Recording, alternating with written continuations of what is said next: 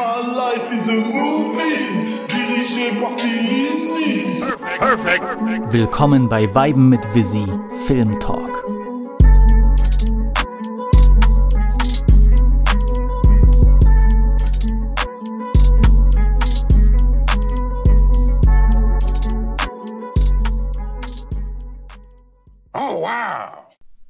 Willkommen bei Folge 75 von Weiben mit Visi, dein neuer Lieblingspodcast. Natürlich wie immer mit eurem Host Visi, aka Federico Visini. Heute mit einer weiteren Filmfolge. Viele, viele Leute haben sich das gewünscht, haben mich genervt. Kommt dann noch was? Ich habe es acht Millionen Mal angekündigt. Jetzt wurde Zeit, äh, aus dem Gesagten auch Gemachtes zu machen heute wieder mit einer Zusammenkunft, einer ganz besonderen Zusammenkunft. Ähm, wir hatten letztes Jahr schon einen großen Zweiteiler gemacht, weil wir viele schöne, tolle, coole neue Filme geguckt hatten äh, bis zum Sommer des Jahres 2022. Jetzt möchte ich einen kleinen Rückblick auf das Filmjahr 2022 nehmen, vor allem weil typisch zur Awards-Season kommen ja im November und Dezember noch einige große Filme raus, die jetzt auch äh, alle gegeneinander kämpfen, um sich einen Oscar zu ergattern. Ähm, viele dieser Filme sind ja auch jetzt im Januar rausgekommen, auch hier in Deutschland endlich. Deswegen wurde es Zeit, so eine kleine Jahresreview zu machen. Es gibt auch äh, ein anderes, sehr interessantes Thema aus der Filmwelt, das ich gerne besprechen möchte. Und da gibt es nur eine Person, mit der ich sprechen kann. Ja, er ist ein toller Mensch, er ist lustig, er ist liebevoll, er ist wissbegierig, er hat extrem viel Filmwissen. Er hat den Schweizer Produzenten OZ in die Bedeutungslosigkeit geschickt und er ist leider Gottes auch Werder Bremen-Fan. Willkommen zurück, lieber Jakob. Hallo. Wieso wann ist denn jetzt Werder, Werder Bremen ein Problem? Das ist, was ich mich frage. Das habe ich äh, lange Zeit geheim gehalten, aber ich wollte es jetzt für die Folge rausholen.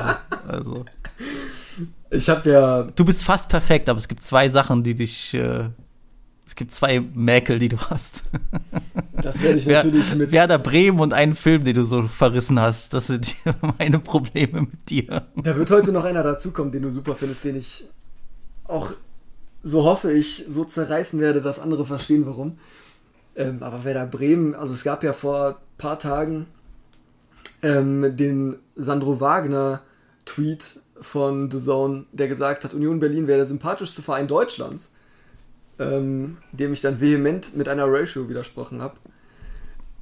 Jakob sagen, hat es geschafft, mit einem Tweet dazu zu bringen, dass The Zone ihren, also mit einer Antwort dazu ge gebracht, dass The Zone ihren kompletten Tweet gelöscht hat. Also wenn, wenn wir hier über einflussreiche Männer in Deutschland sprechen, da gehört Jakob zu den Top Ten. Ja, ja. ich stehe auf gegen Sandro Wagner, The Zone, Union Berlin und OZ. Alle geschlachtet. Und außerdem Anya Taylor-Joy. Oh, das ist, das ist frech. Das ist frech. Das ist frech. Das ist frech. Ähm, ich soll dir von Don sagen, dass du recht hast, was dem Menü anbelangt. Ja, ist das so? Das hat mir auch das Herz gebrochen. Kontakt wurde schon gelöscht. Liebe Grüße an Sie. Ähm, Great minds think alike. Uh, uh, ja, das, äh, ja, ich, ich sehe schon, das, das wird sie mir die nächsten Jahre vorhalten. Nein, ich habe, um das klarzustellen, ich habe kein Problem mit Werder Bremen. Es ist einfach der Club ist mir ein bisschen egal. Na gut, so ist das. Das Problem ist, jetzt mache ich mich, jetzt mache ich mich tatsächlich wahrscheinlich bei dir unbeliebt. Wenn es um Vereine aus dem Norden geht, dann mag ich halt den HSV. Tatsächlich bin ich ja, also das darf man eigentlich gar nicht hören von Bremen-Fans, aber es gibt einen User, der ist auch HSV-Fan, mit dem schiebe ich mir auch immer so versteckte Sympathien. Äh, er ist, also er ist HSV-Fan, großer und tweetet auch nur über den HSV. Und wir finden aber die anderen Vereine eigentlich ganz, ganz cool, obwohl wir natürlich nicht dürfen. ähm, von daher kann ich dir nicht richtig, nicht richtig böse sein, deswegen. Du hast letztens eine Liste veröffentlicht von deinen Lieblingsvereinen pro Land und da bist du natürlich auch bei deinen Choices mir. Da hat es mich natürlich sehr erfreut, Milan da zu sehen. Ja, Milan ist einfach mit Ronaldinho, also als ich angefangen habe, Fußball zu gucken, das war einfach geil. Also ich habe da nicht richtig viel Fußball gucken können. Aber die Spieler, die man halt eben so in der Bravo Sport gesehen hat, die waren alle bei Milan, die waren cool. Kaká, Ronaldinho, Beckham noch. Ne, alle möglichen.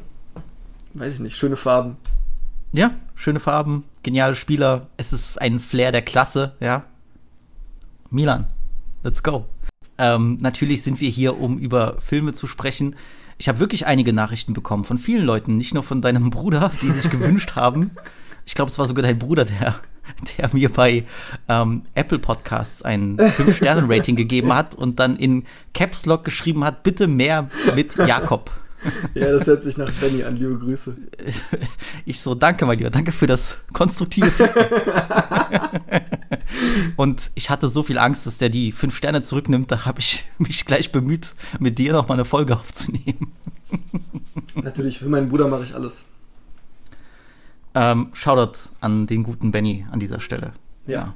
ja. Ähm, lass uns über Filme sprechen es gibt viele Filme, gute, sehr gute Filme, eigentlich fast nur gute Filme, die ich heute mit dir besprechen möchte in, in kleinen Kurzreviews. Vorher möchte ich aber noch über ein anderes Event sprechen, was ähm, zu Beginn des Jahres, ich glaube, das war dieses Jahr noch? Oder es im Also ich habe es auf jeden nee, Fall, es ist nicht so lange her auf jeden Fall. Es war noch, glaube ich, im Dezember. Es hat die, ähm, es hat die Filmwelt oder sagen wir mal Film Twitter und die filmbesprechende Welt doch erschüttert, denn ähm, es ist eine neue Sight and Sound Liste rausgekommen mit den Top 100 besten Filmen aller Zeiten. Ähm, was ist denn überhaupt die Sight and Sound Liste? Es gibt in, in England das BFI, das British Film Institute, und die führen seit 70 Jahren, glaube ich, eine äh, Umfrage durch unter Filmkritikern, Filmschaffenden, ähm, wer, wer, ist da alles dabei? Auch ja, also auch auch ähm, Leute, die Filmfestivals organisieren. Also mit unzähligen Leuten aus der Filmwelt und das, das, ich glaube, die erste Liste erschien 1952 und seitdem wird alle zehn Jahre diese Liste rausgebracht. Also es kam seit zwei, äh, 52 eine Liste, 62, 72 und so weiter und natürlich 2022 war es wieder so weit, dass eine Liste erscheint. Ich sag's ehrlich, ich habe lange auf diese Liste gewartet, denn ich hatte vor einigen Jahren, als ich so richtig mich, als ich begonnen habe, mich mit Filmen auseinanderzusetzen, bin ich auf die 2012er Liste gestoßen und äh, die diente als große Inspiration für meine Watchlist und für meine Auseinandersetzung mit Filmen. Und ich war natürlich sehr gespannt, was, was würde sich ändern an der Top 10? Gibt es einen neuen Nummer 1 Film? Ähm, damit ihr, wenn ihr überhaupt noch nicht davon gehört habt, das versteht, ähm, diese Liste von den 100 besten Filmen aller Zeiten, äh, das ist ja eine, zum einen eine Kritikerliste und zum einen eine Liste von Regisseuren. Also es gibt zwei Listen. Die Kritikerliste ist die doch bekanntere. Ähm, über die Jahre hinweg haben immer mehr Kritiker daran teilgenommen und es funktioniert nach dem Prinzip, dass ein Kritiker, sofern er akzeptiert wurde oder angefragt wurde, eine Top 10 seiner für ihn besten Filme aller Zeiten einschickt und je nachdem, welcher Film am meisten genannt wurde unter all den Kritikern, so wird er auch auf der Liste platziert. Ja, und ähm, an der diesjährigen Sight and Sound Umfrage haben fast 1700 Leute teilgenommen, also so viele wie noch nie zuvor. Ja, natürlich über, äh, ich meine, es ist sehr interessant, weil die, die Umfrage wird alle zehn Jahre gemacht. Ich finde, das ist auch, es ist deswegen interessant, weil wirklich, weil man anhand, anhand dieses Zeitabstands sehen kann, wie Geschmäcker sich unterscheiden, wie vielleicht Filmmovements anders betrachtet werden, kritisch äh, mit, mit dem zehn Jahresabstand oder noch viel weiter. Ähm, und deswegen würde ich, oder gerade deswegen ist diese Sight and Sound Liste dann doch so bekannt in der Filmwelt. Also gerade auch bei der, ähm, bei der Regisseurliste. Äh, man kann auf die Seite von, vom BFI gehen, vom British Film Institute. Man kann sich da auch die 2012er Liste angucken. Und da kann man wirklich für jeden Regisseur und jeden Kritiker, der befragt werden, auch die gesamte Top 10 sehen. Manche der Regisseure haben noch auch ihre Begründungen hingeschrieben, warum sie diese Auswahl getroffen haben. Für mich, als ich so richtig begonnen habe, mich damit auseinanderzusetzen, war das ein unfassbarer Fundus an Informationen. Also wenn man dann liest, äh, zum Beispiel, ich, ich kann in die Datenbank gehen, ich kann Martin Scorsese eingeben und kann sehen, welche Top 10 er ausgewählt hat. Und er schreibt dann noch ein paar Sätze dazu. Es ist unfassbar interessant, es ist auch brutaler Zeitfresser. Also wenn ihr wirklich mal, wenn ihr wirklich mal Zeit überbrücken wollt und euch für Filme interessiert, ich würde behaupten, die meisten meiner Lieblingsregisseure nehmen alle zehn Jahre an dieser Umfrage teil und es ist unfassbar interessant zu sehen, welche Picks sie nehmen, welche Picks dann noch auf der finalen Liste landen. Und um das schon zu spoilern, die meiste Zeit Nummer eins war Citizen Kane. Ein, also seitdem ich wirklich mich mit Filmen befasse, wusste ich, dass das weltweit als der, ne, in Anführungsstrichen, beste Film aller Zeiten angesehen wird. Ähm, ein Film mit und von Orson Welles, äh, berühmt dafür, dass er viele neue Filmtechniken, Edit-Techniken etabliert hat. Äh, ich habe den Film nicht gesehen, ja, äh, gerade geoutet als, als Fake. Ich habe den Film noch nicht gesehen, ich werde das bald nachholen. Ähm, und 2012 kam der große Schock, weil der, weil Citizen Kane nach über 40 oder 50 Jahren an der Spitze abgelöst wurde von Alfred Hitchcocks Vertigo. Vertigo, a feeling of dizziness, a swimming in the head. Figuratively, a state in which all things seem to be engulfed in a whirlpool of terror. As created by Alfred Hitchcock in the story that gives new meaning to the word suspense. Ähm, was für mich auch ein Meisterwerk ist. Ist auch mein Lieblings-Hitchcock-Film. Ähm, und jetzt war die Frage, wird der Film abgelöst werden? Nochmal. Kleiner Spoiler, ja. Ähm, wusstest du vorher überhaupt von der Sight and Sound Liste, Jakob? Äh, ja, ich kannte die tatsächlich. Ich habe mich aber nie groß damit auseinandergesetzt. Also Okay. es hatte für mich nicht die Bedeutung, die sie für dich hat, aber ich wusste, dass die sehr relevant ist, sehr renommiert. Aber ich habe meine meisten Tipps oder alles andere habe ich irgendwie irgendwo anders herbekommen. Ich bin sehr listenaffin. Das sind viele Menschen, aber es ist einfach. Auf Englisch sagt man, it hits the right spot. Es ist einfach so. Äh, ähm, es ist immer Anstoß oder eine Anregung zur Diskussion. Immer wieder Top 10, was, was ist auf der 1, was ist nicht auf der 1. Das Listen an sich oder dieses Konzept von einer besten Liste irgendwo auch sinnlos ist und nie der Kunst an sich gerecht werden kann, das ist klar. Und trotzdem macht es unheimlich viel Spaß, Listen zu analysieren, zu lesen, ähm, zu erstellen. Also, Den meisten Spaß. ich meine, wir machen das heute auch wieder hier in diesem Podcast und ähm, egal ob für Filme oder Musik, es, es macht einfach Spaß. Es ist auch lustig, darüber zu diskutieren, auch vielleicht ein Jahr später zu sehen, ey, meine Nummer eins, die ist gar nicht so langlebig, wie ich damals dachte. Und ähm, ich finde deswegen, alleine deswegen, durch die Funktion, die Listen haben, finde ich sie auch wichtig.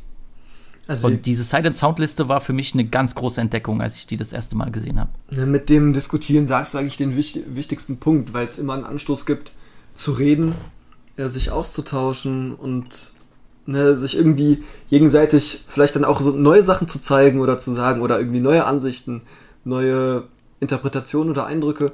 Aber es macht vor allem Spaß, miteinander zu reden über Sachen, für die sich offenbar beide Parteien interessieren und die beide Parteien irgendwie auf irgendeine Art und Weise kennen äh, und sich Gedanken drüber machen aktiv und Gedanken drüber gemacht haben.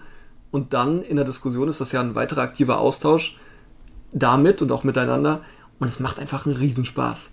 Es ist einfach wie Spielen. Ja. So, es ist, und vor allem macht man das ja im Zweifelsfall bei Themen und mit Leuten, die dann dieselben Interessen teilen und Interessen, die du selber hast. Von daher ist das einfach ein super Zeitvertreib.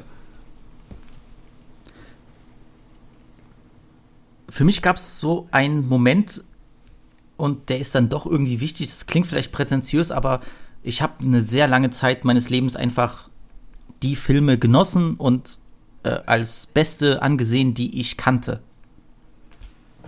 Seien das Filme aus der Kindheit wie ein Batman oder Indiana Jones Trilogie und dann, wenn man irgendwie äh, Jugendlicher ist, diese typische Abfahrt in Gangsterfilme, sei es Scarface oder Goodfellas, die, die für mich immer noch tolle Filme sind, aber die werden dann so als, als Top of the Top gehalten und ähm, ich weiß auch nicht, wie das kam. Das war generell so ein vor, vor, vor sieben, acht Jahren, wo ich so auf die äh, Criterion Collection gestoßen bin, die, die wunderbare DVDs und Blu-Rays von, von äh, ja, besonderen Filmen aus dem Weltkino herausbringt, gestoßen bin und dann Apps entdeckt habe wie IMDb, dann später kam natürlich äh, Letterbox dazu, ja, ähm, die auch als Apps oder als Seiten ihre eigenen Top-Listen haben.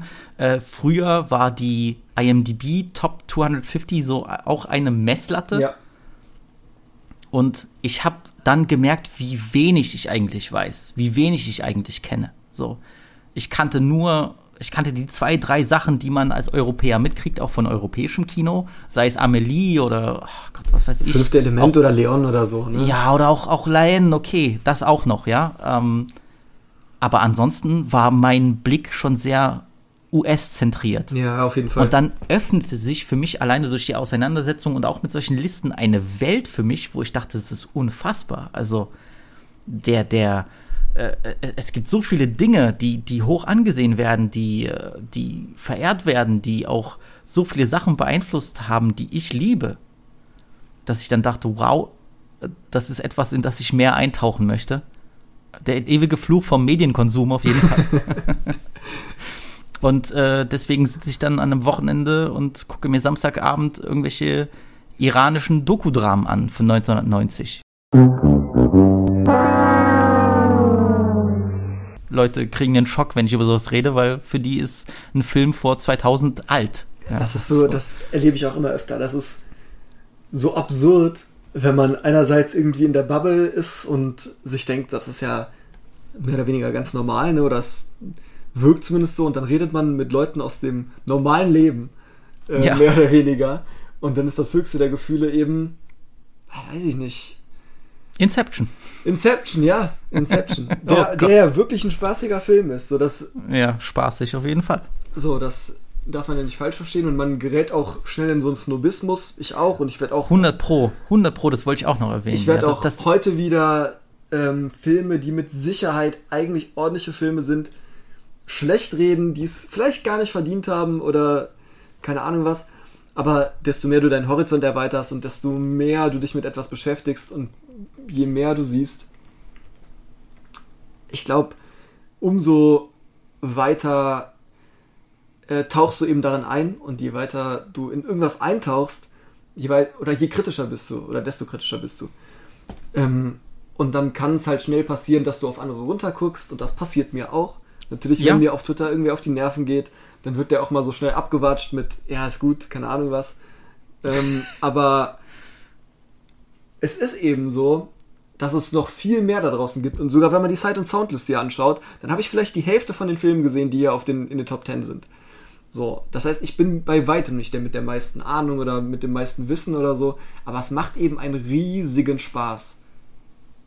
zu, zu 100 Prozent. Ich finde, und du hast es gut beschrieben, man macht, also in, in meiner Erfahrung trifft das auf äh, viele zu, die so ein bisschen so ein bisschen tiefer in das Thema Film eintauchen wollen. Man, man macht so bestimmte Stufen durch. Ja. Das eine ist die Filme, die man kennt und die, die, die sehr groß sind, die man liebt. Und dann, dann eröffnet sich einem diese große, weite Welt von Filmen aus über 100 Jahren Kinogeschichte und äh, dann auf einmal ist man auf seinem Snob-Film und so, also Christopher Nolan, hast du schon mal was von Ingmar Bergmann gehört? Ja, sorry. Und ich, ich kann nur von mir sprechen. Ich bin mittlerweile an einem sehr, ich würde behaupten, sehr gesunden Punkt angekommen. Ich wollte auch gesund sagen, das ist genau Wo das, ich- was ich sagen wollte, ich schwöre. mein Bruder. ähm, an einem sehr, ich, ich habe, glaube ich, also ich fühle mich auch gut dabei. Ich bin an einem gesunden Punkt angekommen, wo ich schon mehr verstehe über das Filme machen. Mehr, nicht alles, auf niemals, aber mehr. Und über Intentionen und Einflüsse und Referenzen, das kommt davon, wenn man viel gesehen hat oder immer mehr sieht, lassen, sagen wir es mal so, dass auch ein Roadhouse mit Patrick Swayze neben einem äh, lass es Travail oder Tokyo Stories stehen kann. Einfach weil man das genießt und weil man sich freut und weil man Spaß hat und ähm, man muss sich auch nicht dafür schämen. Überhaupt nicht. Generell diese Idee von Guilty Pleasures, Sachen, die man eigentlich schlecht findet, aber man genießt sie, sehr komisch für mich. Weil genießt du es oder nicht? Ja? Auf jeden Und Fall. So, ich habe äh, während Corona tatsächlich inzwischen oder ein paar Freunde kennengelernt, die inzwischen sehr gute Freunde sind. Damals habe ich die halt neu kennengelernt und wir haben auch über Filme geredet. Und dann habe ich auch gesagt, ich interessiere mich viel dafür und auch vor allem für Filme, die vielleicht nicht so mainstreamig sind. Ähm, Und dann haben die mein Letterbox angeguckt und dann war der große Streitpunkt, dass Project X vier Sterne hat und oh, was weiß ich, eine Taxi Driver oder so auch, keine Ahnung. Sondern wie kannst du so einem Film vier Sterne geben und dem anderen auch? Du bist irgendwie nicht konstant mit deinem mit deinen Ratings. So, aber die machen Das ist sowieso das die sind beide, die sind Quatsch. beide vollkommen unterschiedlich. aber wieso kann ich denn nicht, so wie in unserem letzten Podcast, den Uncharted-Film in meine Top 5 reinnehmen, der jetzt nicht so großartig Das ist? habe ich anscheinend verdrängt, weil ich bin gerade geschockt. Doch, der Uncharted-Film, der hat, glaube ich, bei mir auf Letterboxd auch nur drei, St drei Sterne Nee, bekommen. nee, du, ich weiß, ich kann mich erinnern, dass So. du den ganz lustig fandest. Ähm, und es war dann an Ermangelung, äh, Ermangelung an anderen Filmen, die ich gesehen habe. Aber damit habe ich auch kein Problem. Das ist ein schlechter Film, der mir viel Spaß gemacht hat, der total überzogen und überdreht war. Mein Gott. So, das ist ja die guten Filme oder die anspruchsvollen äh, Filme, die ich sehe, sind ja deswegen nicht schlechter. Nur weil ich auch mal Spaß habe an was Leichtem. Und das muss man sich auch Auf beibehalten. So. Das ist ganz wichtig. Das ist ganz wichtig. Ich glaube, äh, es gab eine Phase, ich würde lügen, wenn ich das nicht erzählen würde, es gab eine Phase, wo ich das Gefühl hatte, oh, ich muss jetzt die wichtigen Filme abhaken. Ja, Ganz, ganz, ganz, ganz, ganz schlechte und schlimme Herangehensweise. ja. Ganz schlimme Herangehensweise. Erstens, du genießt nichts. Zweitens, du bist nicht in der richtigen Stimmung. Drittens, du hast, du denkst schon während des Guckens eines Filmes daran, was du, was für ein Rating du geben wirst. Das hat mich tatsächlich so ein Jahr oder so verfolgt. Auch ganz schlimm. Ganz großer Quatsch. Auf jeden Fall auch eine von den Phasen, über die du geredet hast. Also, ne, Gehört dazu, aber man muss da rauskommen auf jeden Fall. Safe. So, und wenn du dann irgendwas, irgendwann feststellst, die eine Art von Film ist mehr dein Ding und die andere weniger, dann ist es kein Problem zu sagen, so, okay, Nolan finde ich vielleicht einfach ein bisschen corny, so. Immer der Scheiß mit der Zeit, immer dieses Hin und Her, immer irgendwie ein bisschen durcheinander geschrieben, aber es ist immer ein Riesenspektakel. Geil. Ja. So, aber das sind halt trotzdem dann nicht meine guten Filme. So. Kannst du die geil finden? Ist, ist, Klar. Ja, ist, ist voll okay. Ist So. voll in Ordnung. Und, ähm, Und dann sind aber vielleicht Kinderfilme super. Wer weiß. Ja, ja. Nein, du hast, du hast absolut recht. Also generell sich schlecht fühlen, weil man etwas genießt, ist immer der, der falsche Weg. Und ähm, gerade auch in dieser Auseinandersetzung mit Kunst, dieses, ach, ich muss jemandem gefallen oder ich muss das und das gesehen haben, um mitreden zu können. Ich bin ein ganz großer Fan von der Idee nach Stimmung gucken. Weil das immer zu der Lösung führt. Wenn ich merke, ich bin müde, ich will zwar was sehen, aber ich bin müde und ich bin irgendwie nicht aufnahmefähig, nein, dann, dann lass mal, dann, dann nimm mal diesen geplanten Arthouse-Film, grob gesagt, lass den mal liegen. Nimm Lionheart. Guck dir was an. Ja, mein Gott, nimm, nimm, nimm Leon von Jean-Claude Van Damme oder guck Hard to Ja. Kill von Steven Seagal und äh, genieß die, die, die cheesy 90s Action, überspitzte Gewalt und am Ende gehst du mit einem guten Gefühl schlafen. Das ist, das ist viel sinnvoller. Weil du wirst dann, ich glaube, du, der große Film, den du dann gucken willst, wenn du nicht in der Stimmung bist und sagst, ah, trotzdem, ich muss jetzt hier für mein Letterboxd Barry Lyndon gesehen haben und du bist nicht in der Stimmung, das, das ist doch Quatsch, Zeitverschwendung. Du, ich glaube, du, nicht, dass du einem Film gerecht werden musst, aber du wirst in dem Sinne dem, dem Kunstwerk nicht gerecht und gehst mit der falschen Einstellung ran. Quatsch. Ja, es ist auch, bei mir kommt es immer öfter vor, ähm, dass ich lieber irgendwas doppelt gucke, was ich schon kenne, was ich, wo ich weiß, ich mag's oder wo es mich nochmal interessiert, wie finde ich es jetzt oder wie sehe ich es jetzt. Und dann schaue ich das nochmal. Ich habe jetzt, ich weiß gar nicht, was das war, was ich nochmal gesehen habe. Ähm, aber hatte einen riesen Spaß dabei. Und dann habe ich auch Forrest Gump nochmal gesehen und der ist ja mal so dermaßen scheiße. Also. Forrest Gump, Hate Train, let's Ey, go, Alter. ohne Spaß, ne, da, das werde ich jetzt ganz kurz abhaken, aber so ein wirklich auf allen Ebenen schlechter Film, der Menschen mit Behinderung vollkommen lächerlich macht, der historisch komplett alles revidiert und umschreibt zugunsten der USA, also super, ja, einfach kann man Stunden drüber reden, totaler Quatsch. Wenn, wenn sie Forrest Gump in ihren Top 5 hat, dann renn, Bruder. Ja, und Scheiß. Auch dafür kann sich Rewatchen lohnen. Ja, du, äh, du hast einen guten Punkt angesprochen. Äh, ich versuche das jetzt auch immer wieder, auch Filme, die ich liebe, auch mal wieder zu sehen, weil ich war jahrelang auch auf diesem Trip, ich muss nur neue Sachen sehen. Immer mehr neue Sachen. Das ist Quatsch. Ich habe jetzt in den letzten, äh, gerade im letzten Jahr immer mal wieder auch alte Favorites nochmal geguckt und du genießt das Ja, auch Mann. so. Es gibt, es gibt auch Leute, die gucken nur ihre fünf Lieblingsfilme und nichts anderes. Das ist dann wieder die andere, die andere Extreme. Ja, was sollen sie machen? Aber- von mir aus. Klar. Ja, alles gut, alles gut, natürlich. Aber ich habe auch gemerkt, wie gut das ist, jetzt auch mal Sachen wiederzusehen. Wie zum Beispiel The Menu, den ich letztens zum zweiten Mal gesehen habe. Mein Beileid. so. Ich hatte großen Spaß. Ähm, zurück, zurück zur Liste. Es gab nämlich eine große Überraschung, weil 2022 ist Vertigo von dem zweiten Platz verdrängt worden, äh, vom ersten Platz, Entschuldigung, vom ersten Platz verdrängt worden, auf dem zweiten Platz gelandet und Nummer eins ist ein Film, ein kleiner Film namens Jeanne Dielmann. 23 Quai du Commerce, 1080 Bruxelles. It's basically Gene Dealman, 23 Commerce Pier, 1080 Brussels. It's an address. Now, that lengthy title is a pretty good hint at what this movie has in store for us. The title is simply a woman's name and address, and over the course of the next three plus hours, we're going to learn a great deal about this woman, Jean Diamant. We watch her life for three consecutive days, and frankly, it is not much of a life. Jeanne is a widow who shares her apartment with her young son. We see her do her chores, cook, clean, wash the dishes. But we also get to see how she earns the money she needs to support herself and her son. And what she does for a living and where it all leads may surprise you. The movie breaks a lot of rules, especially in the stripped down, un Hollywood like way the story is told. Though it should be noted, this manner of storytelling infuriated many moviegoers some of whom were bored by the film, but others were stimulated, and some critics called the movie a masterpiece. Ein dreistündiger, fast komplett stiller, feministischer Film von Chantal Ackermann aus Belgien aus dem Jahre 1975 über eine Frau, die über die, fast die gesamte Länge des Films Hausfrauentätigkeiten nachgeht, ja?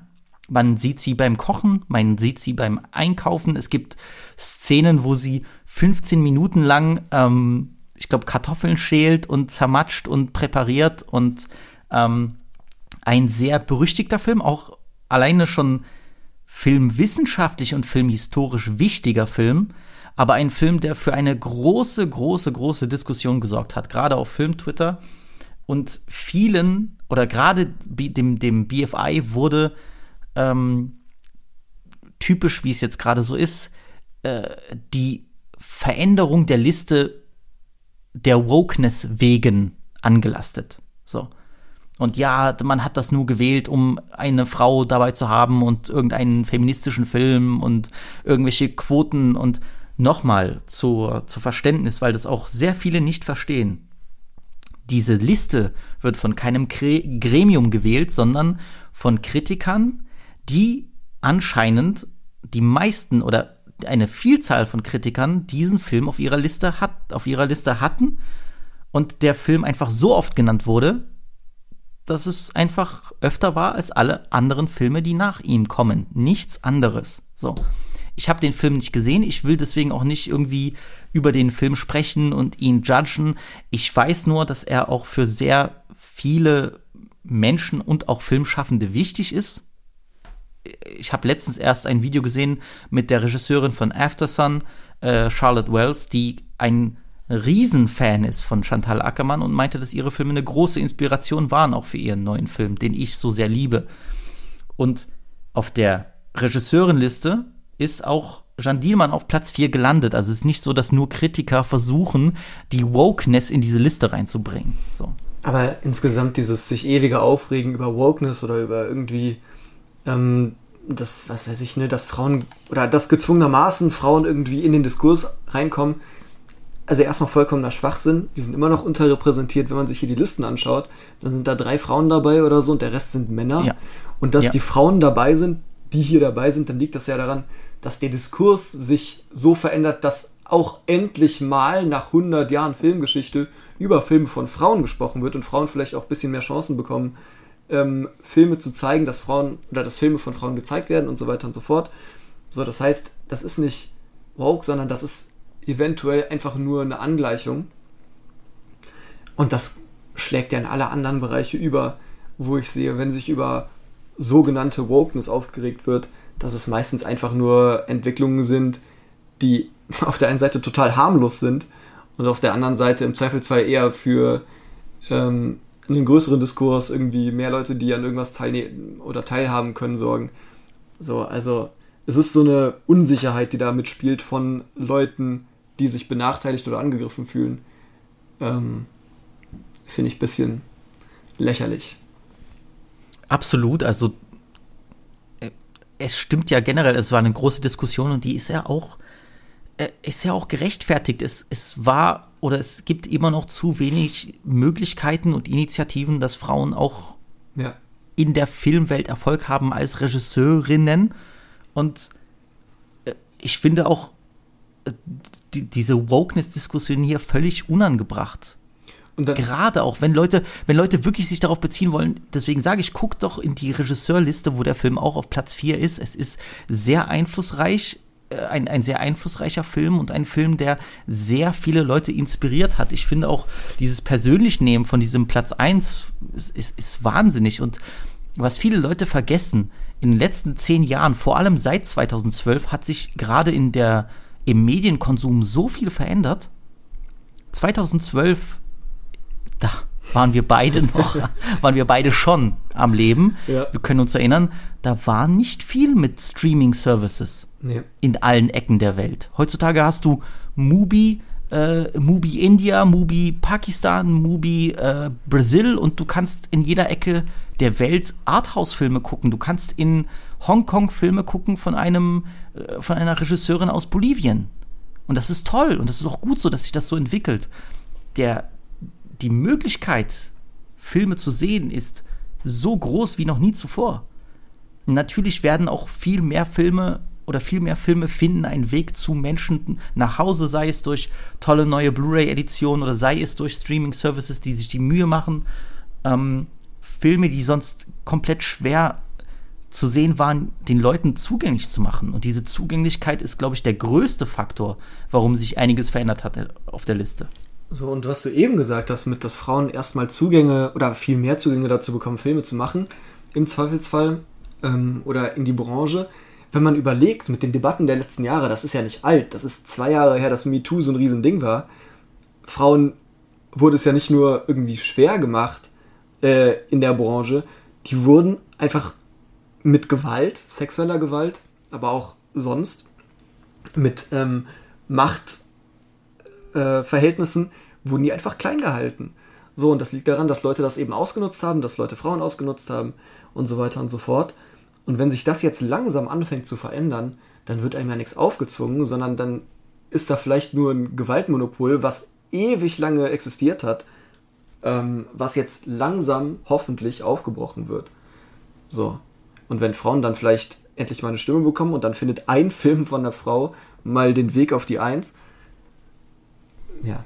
Ich, ich finde generell, das ist natürlich nur meine Wahrnehmung, ich finde generell, dass sich da auch in den letzten fünf Jahren viel getan hat. Also gerade auch, wie viele gute Filme haben wir in den letzten Jahren gesehen von Frauen und über Frauen. Und ich meine, alleine dieses Jahr, ich bin so großer Fan von After Sun, das ist der Debütfilm von, von Charlotte Wells, einer, einer Schottin. Und ich bin so froh, dass doch mehr Leuten die Möglichkeit gegeben wird, Filme zu schaffen, weil man vergisst das immer als Konsument, wie schwierig das ist, so etwas auf die Beine zu stellen. Das ist nicht, das ist was komplett anderes als Musik, über die ich immer spreche, dass man einen Studiotermin ausmacht, man geht hin, man schreibt seinen Text, man sucht sich einen Beat aus und fertig, sondern da müssen so viele Komponenten stimmen, man muss so viel Geld investieren, so viel Zeit investieren, so viele Connections haben, so viele Geldgeber finden und auch Leute, die einem wohlwollend gegenüberstehen, das ist schwierig, Filme zu machen. Und um dann, Das ist eine unfassbare Unternehmung. und um dann ein ordentliches ähm, Ergebnis abzuliefern, du musst auch einfach gut sein.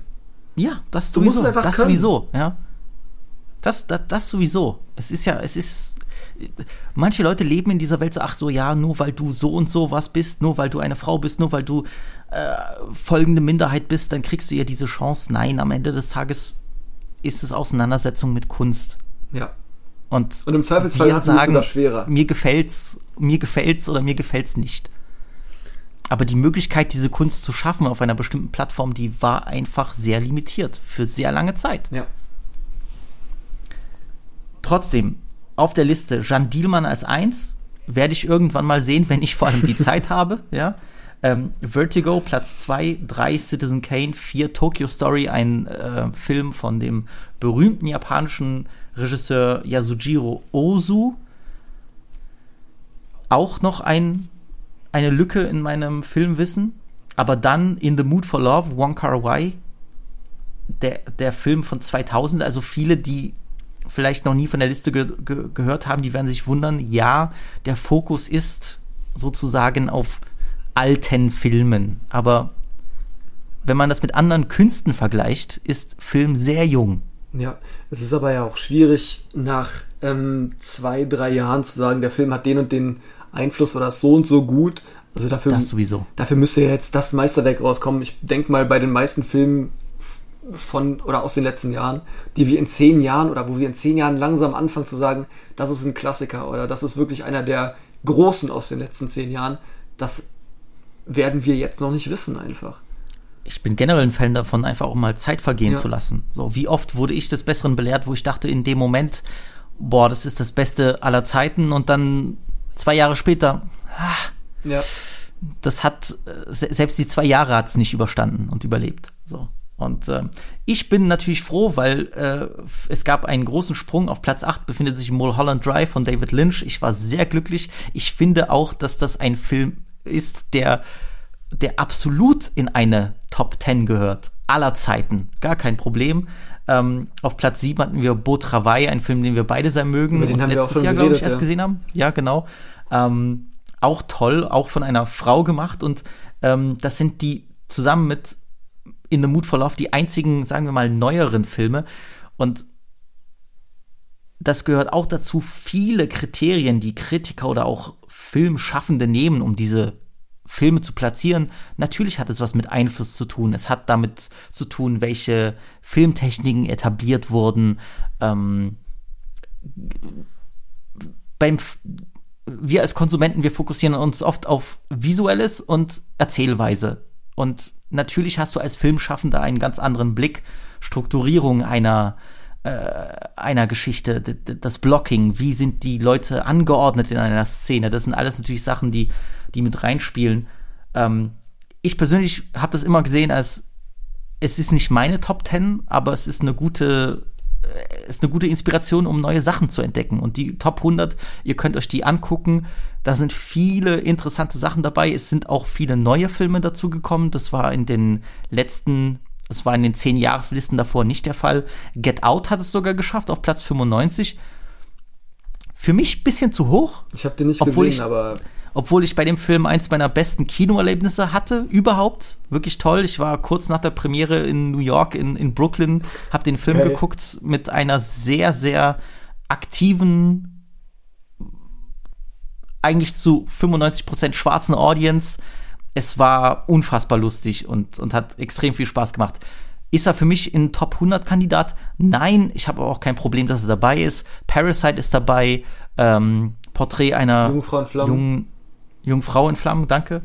Ähm, ich glaube, und Moonlight hat es auch geschafft. Ja, hab ich Und ich habe auch verdient, auch ein wunderschöner, toller Film. Und es ist ja auch okay, dass neue Sachen dazukommen. Einige Sachen sind rausgeflogen. Der Pate ist zum Beispiel nicht mehr in den Top Ten, ähm, ist dafür in der, in der Regisseur Top Ten. Aber wie auch immer, am Ende des Tages ist das die definitive Liste der besten Filme aller Zeiten, die auch so in Stein gemeißelt ist? Natürlich nicht. So. Wenn ihr ein bisschen euren Horizont erweitern wollt, wenn ihr sehen wollt, welche Filme vielleicht auch gerade filmhistorisch interessant sind und wichtig sind, den kann ich nur empfehlen, schaut euch das an. Ja. So. Ähm, ansonsten, was, was, nenn mir mal drei Filme, die für dich in deiner, müsstest du eine Liste erstellen und einsenden. Welche drei Filme würdest du auf jeden Fall reinpacken? soll ich da jetzt auch ein bisschen Einfluss auf meine Geschichte mit reinnehmen oder einfach wirklich nur die besten? Weil ansonsten die besten könnte ich ja auch einfach aus meinen Top 4 von Letterbox nehmen. Ich fände es jetzt ein bisschen interessanter zu sagen, welche Filme auch einflusstechnisch für mich dabei wären. Und das wäre äh, ein Film, den ich immer noch mit 5 Sternen auf Letterbox habe. Das ist äh, Shawshank Redemption. Das war der erste Film, den ich gesehen Ah. habe, ähm, wo ich irgendwie drüber nachgedacht habe, ähm, dass das vielleicht mehr ist als ein Unterhaltungsfilm und wo mir bewusst geworden ist, Film ist ein Medium für sich, ähm, was man irgendwie öfter schauen kann und was irgendwie was mit einem macht und keine Ahnung was. Und das ist der Film, wo mir geworden, äh, bewusst geworden ist, das ist irgendwie ein anderer Film als die anderen. Das ist inzwischen natürlich für die meisten so ein, ja, ne, okay, ja, normaler Das ist die Film. ewige Eins auf der IMDb. So, Top genau, das, 250. das fasst es eigentlich perfekt zusammen, ne, mit was es ist. Aber ich finde immer noch super Film, super humanistischer Film. Ähm, Und auch einfach so ein sehr guter Film. The, also bis heute. Ist ein fantastischer Film. Dann wahrscheinlich Paris, Texas, weil das war der erste richtig arthausige Arthouse-Film, den ich gesehen habe und der was mit mir gemacht hat. Und den finde ich bis heute großartig.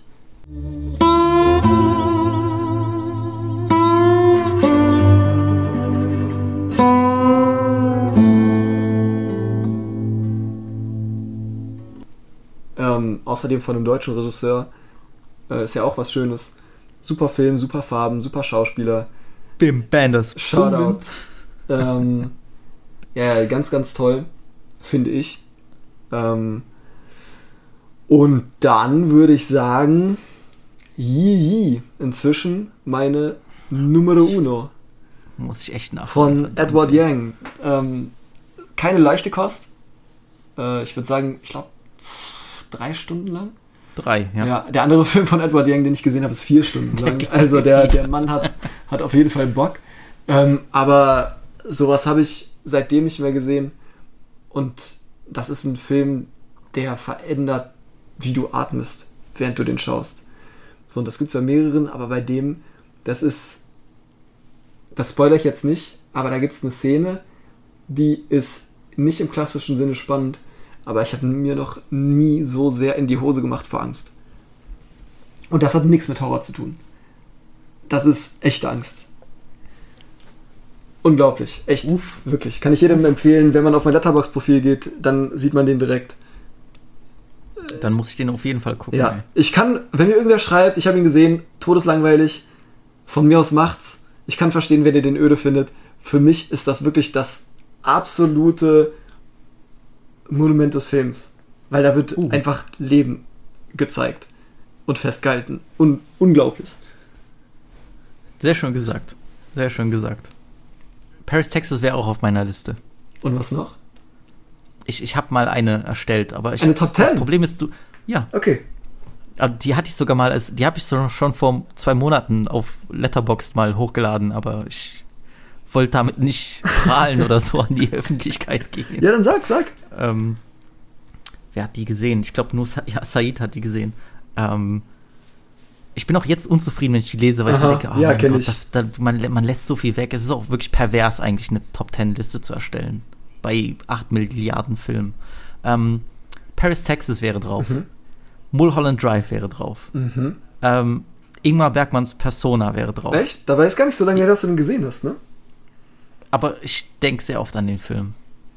Es ist es wirklich, wirklich was Besonderes. Mhm. Ähm, ich würde Michael Hanekes Cachet Oh draufnehmen. ja, der ist. Ich liebe diesen Film so unfassbar sehr und ich kann absolut verstehen, warum Leute den langweilig finden. Für mich ist das einer der spannendsten Ja. Filme, die ich jemals gesehen habe. Der mich sehr lange Zeit, also an, an den ich sehr, sehr lange Zeit denken musste und der immer noch, den ich immer noch unheimlich finde. Diese, äh, diese, diese Manifestierung von, von, von so unterbewusstem Schuldgefühl in Form von Videotapes ist eine Idee, die ich so genial finde. Und dann natürlich Haneke einfach als einer der besten, einfach auch handwerklich besten Regisseure aller Zeiten. die erste Szene von dem Film, wo einfach nur, wo du erst denkst, das ist ein Standbild, da wird das Haus gezeigt Ja. und dann läuft da so die, der, was ist das, der Cast oder was drüber, denn die Beteiligten Ja. am Film. Ja. Ey, unglaublich, wirklich, als ich irgendwann gecheckt habe, was das ist, nachdem zwei Minuten dieses Nicht-Standbild da war, unglaublich, ey, so gut. Unfassbar. Ja, Daniel Auteuil ist auch einer der besten französischen Schauspieler, den es gibt. Und über Juliette Binoche möchte ich nichts mehr sagen. Diese Frau ist für mich unantastbar. Ähm, Andrei Rublev würde ich draufnehmen von Tarkovsky. Mhm. Ich könnte ihn auch austauschen mit Stalker, aber ich finde, Andrei Rublev ist, ist, ist unglaublich. Ein, ein Film, über den ich mich nicht mal traue zu sprechen. Ähm, filmisch und, und alleine auch philosophisch so reich an, an, an, an Themen und, und Gefühlen, äh, unbeschreiblich. Ich finde, Tarkovsky muss auch in so eine Liste rein. Es geht nicht anders. Ähm, ich würde auch den Part mit reinnehmen. Mhm. weil alles, was gesagt wurde, auch stimmt, auch für mich. Ähm, ich würde Lion reinnehmen. Aber das wahrscheinlich ist dann doch einfach durch meine Hip-Hop- und Frankreich-Affinität natürlich irgendwo ähm, beeinflusst, aber der Film an sich ist auch Unglaublich gut. Wirklich. unglaublich gutes Weltkino. Ähm, ich würde die aktuelle Letterboxd 1 mit reinnehmen, weil der mich wirklich bis ins Mark erschüttert hat. Das ist Come and See, der Kriegsfilm äh, von L.M. Klimov. Äh, ich, es gibt immer so Filme, wo es gibt so diese, sehr oft wird über Kriegsfilme gesagt, ja, nach dem Film brauchst du keinen Antikriegsfilm mehr und solche Sachen. Das wird über jeden größeren Hollywood-Antikriegsfilm äh, gesagt, ja, sei es Apocalypse Now oder Platoon oder Jetzt auch wieder Jetzt im Westen auch im- im- Neues, ja. den ich noch sehen muss. Ja, ich auch, aber Aber ich würde sagen, wenn es einen Film gibt, auf den dieses Statement zutrifft, dann ist das Come and See. Dann ist das wirklich Come and See. Und der Film wird auch gerade am Ende, ohne zu, jetzt zu spoilern, nimmt so eine klare politische Haltung ein. Man kann ihn gar nicht anders sehen. Und ich finde gerade deswegen ist er auch so wichtig. Ähm, und ich würde zwei polnische Filme mit reinnehmen. Zum einen ist das der Dekalog als Gesamtwerk, die zehn Filme von äh, Krzysztof ja, ein bisschen, Kieślowski. am, ein bisschen am Cheaten hier, ein bisschen am Schummeln. es ist ein, es ist ein, es ist ein Werk. Es ist ein Werk. War ganz lange in der ist, ein, es ist ein künstlerisches Statement. Ähm, ich könnte, ich würde ihn auch austauschen, aber dann müsste ich auch wieder ein bisschen cheaten mit einer Trilogie. dann wäre es tatsächlich von Kieślowski die äh, Blau-Weiß-Rot, die, die Trois Trois Couleurs-Trilogie, die ich, die ich genauso gut finde. Welcher ist dein Liebster von den drei? Ich muss echt sagen, blö. Ja?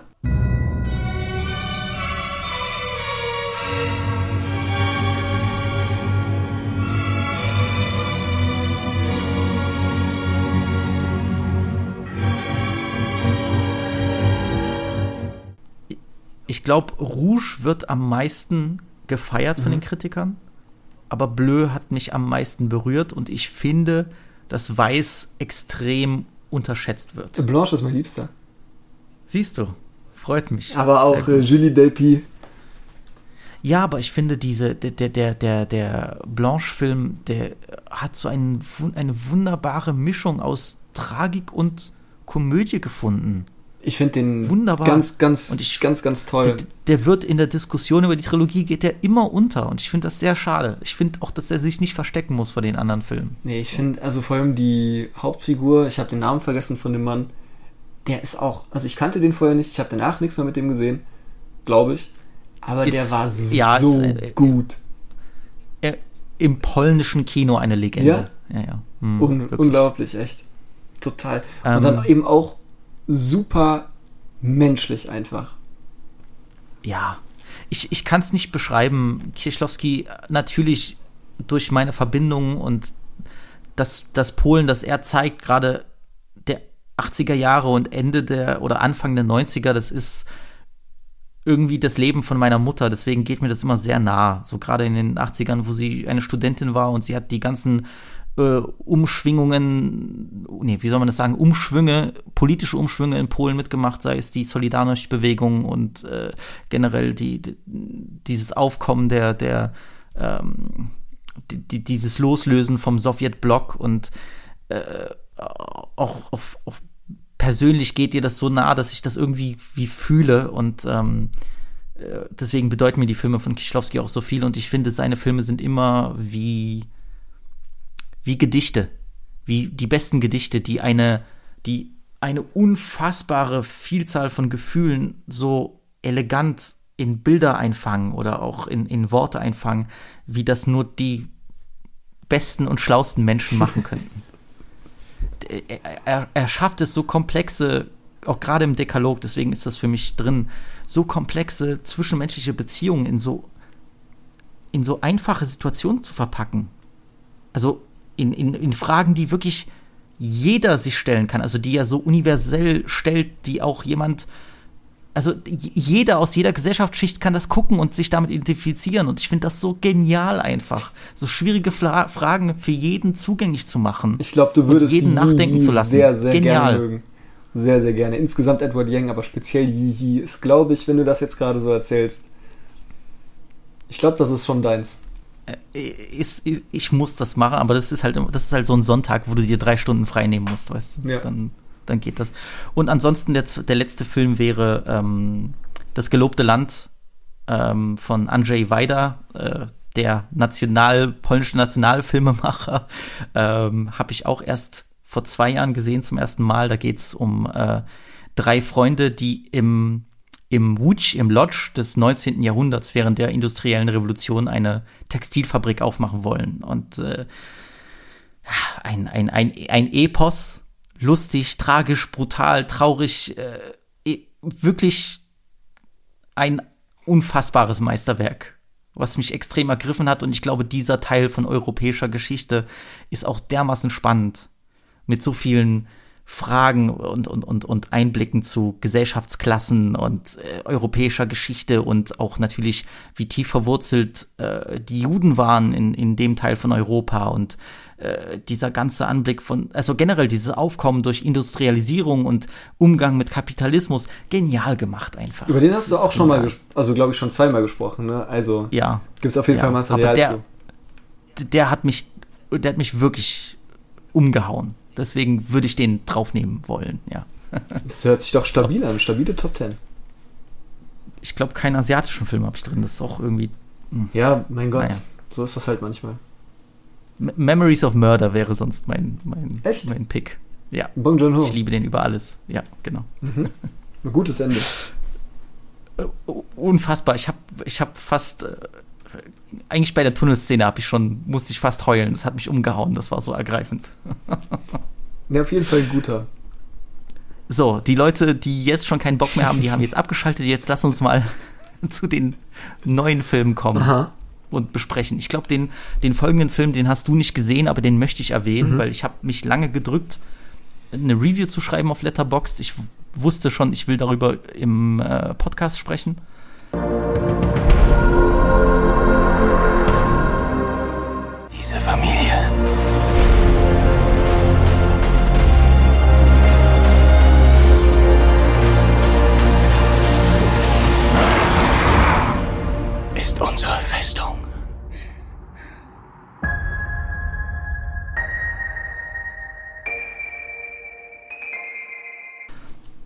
Hab meine Bewertung schon rausgehauen und das ist Avatar, der zweite Teil von Avatar, Way of Water. Du hast den nicht gesehen, Ja, ne? aber ich kann trotzdem drüber sprechen. Oh, hast du den ersten Film gesehen? Ja, habe ich. Ein paar Mal sogar. Okay. Immer so im Pro 7 abends bei Oma im Fernseher. Okay. Ähm, ich nehme das vorweg. Mir hat der Film sehr gut gefallen. Mhm. Ich hatte großen Spaß. Äh, Shoutout an Eric Rubber, auf jeden Fall. Der wird sich freuen jetzt. Die ein, zwei Mal, die, die wir derselben Meinung sind. ähm, ich habe, bevor der Film rauskam, mit Freunden den ersten Film nochmal gesehen. Ich hatte den 2009, das weiß ich, ich glaube, einen Tag vor Silvester hatte ich den im Kino gesehen, 3D. Damals war die Technik ja noch wirklich, na nicht neu, aber dieses Blockbuster in 3D gucken war was ganz Neues und äh, etwas, was auch temporär das Kino verändert hat, das weiß ich. Zwei, drei Jahre danach war ja immer noch mit 3D-Brillen reingehen. Es gibt es zwar immer noch, aber viel seltener als zu der Zeit. Ähm, ich hatte, konnte mich überhaupt nicht dran erinnern. Also, also weh, an wenig Sachen. Und ich hatte den damals sehr genossen im Kino. Ich fand, das war ein großes Spektakel, aber es war nie so ein Film, der mich so umgehauen hat, dass ich den irgendwo in die Nähe von meiner Top 50 packen würde, was auch immer. Ähm, ich habe den ersten nochmal geschaut und habe mich wieder blendend amüsiert. Ich finde auch jetzt mit dem Kontext, mit dem Zeitabstand, ich meine, was sind das? Äh, Zwölf Jahre, 13 Jahre? Ähm, wenn wir wissen, wie sich das Kino entwickelt hat, wie sich Blockbuster entwickelt haben, wie heute die Kinolandschaft aussieht, welche Monopole große Konzerne haben, was, äh, was Filme und was Blockbuster angeht, da guckt man auch einen Avatar Teil 1 nochmal ganz anders. Und ich war doch überrascht, wie engaging der ist, gerade auf einer emotionalen Ebene. Und ich glaube, das ist etwas, und das ist mir beim zweiten noch umso mehr aufgefallen, etwas, was unfassbar stark fehlt. Ja, und ich bin, ich mag James Cameron. Ich finde, er hat geniale Filme gemacht.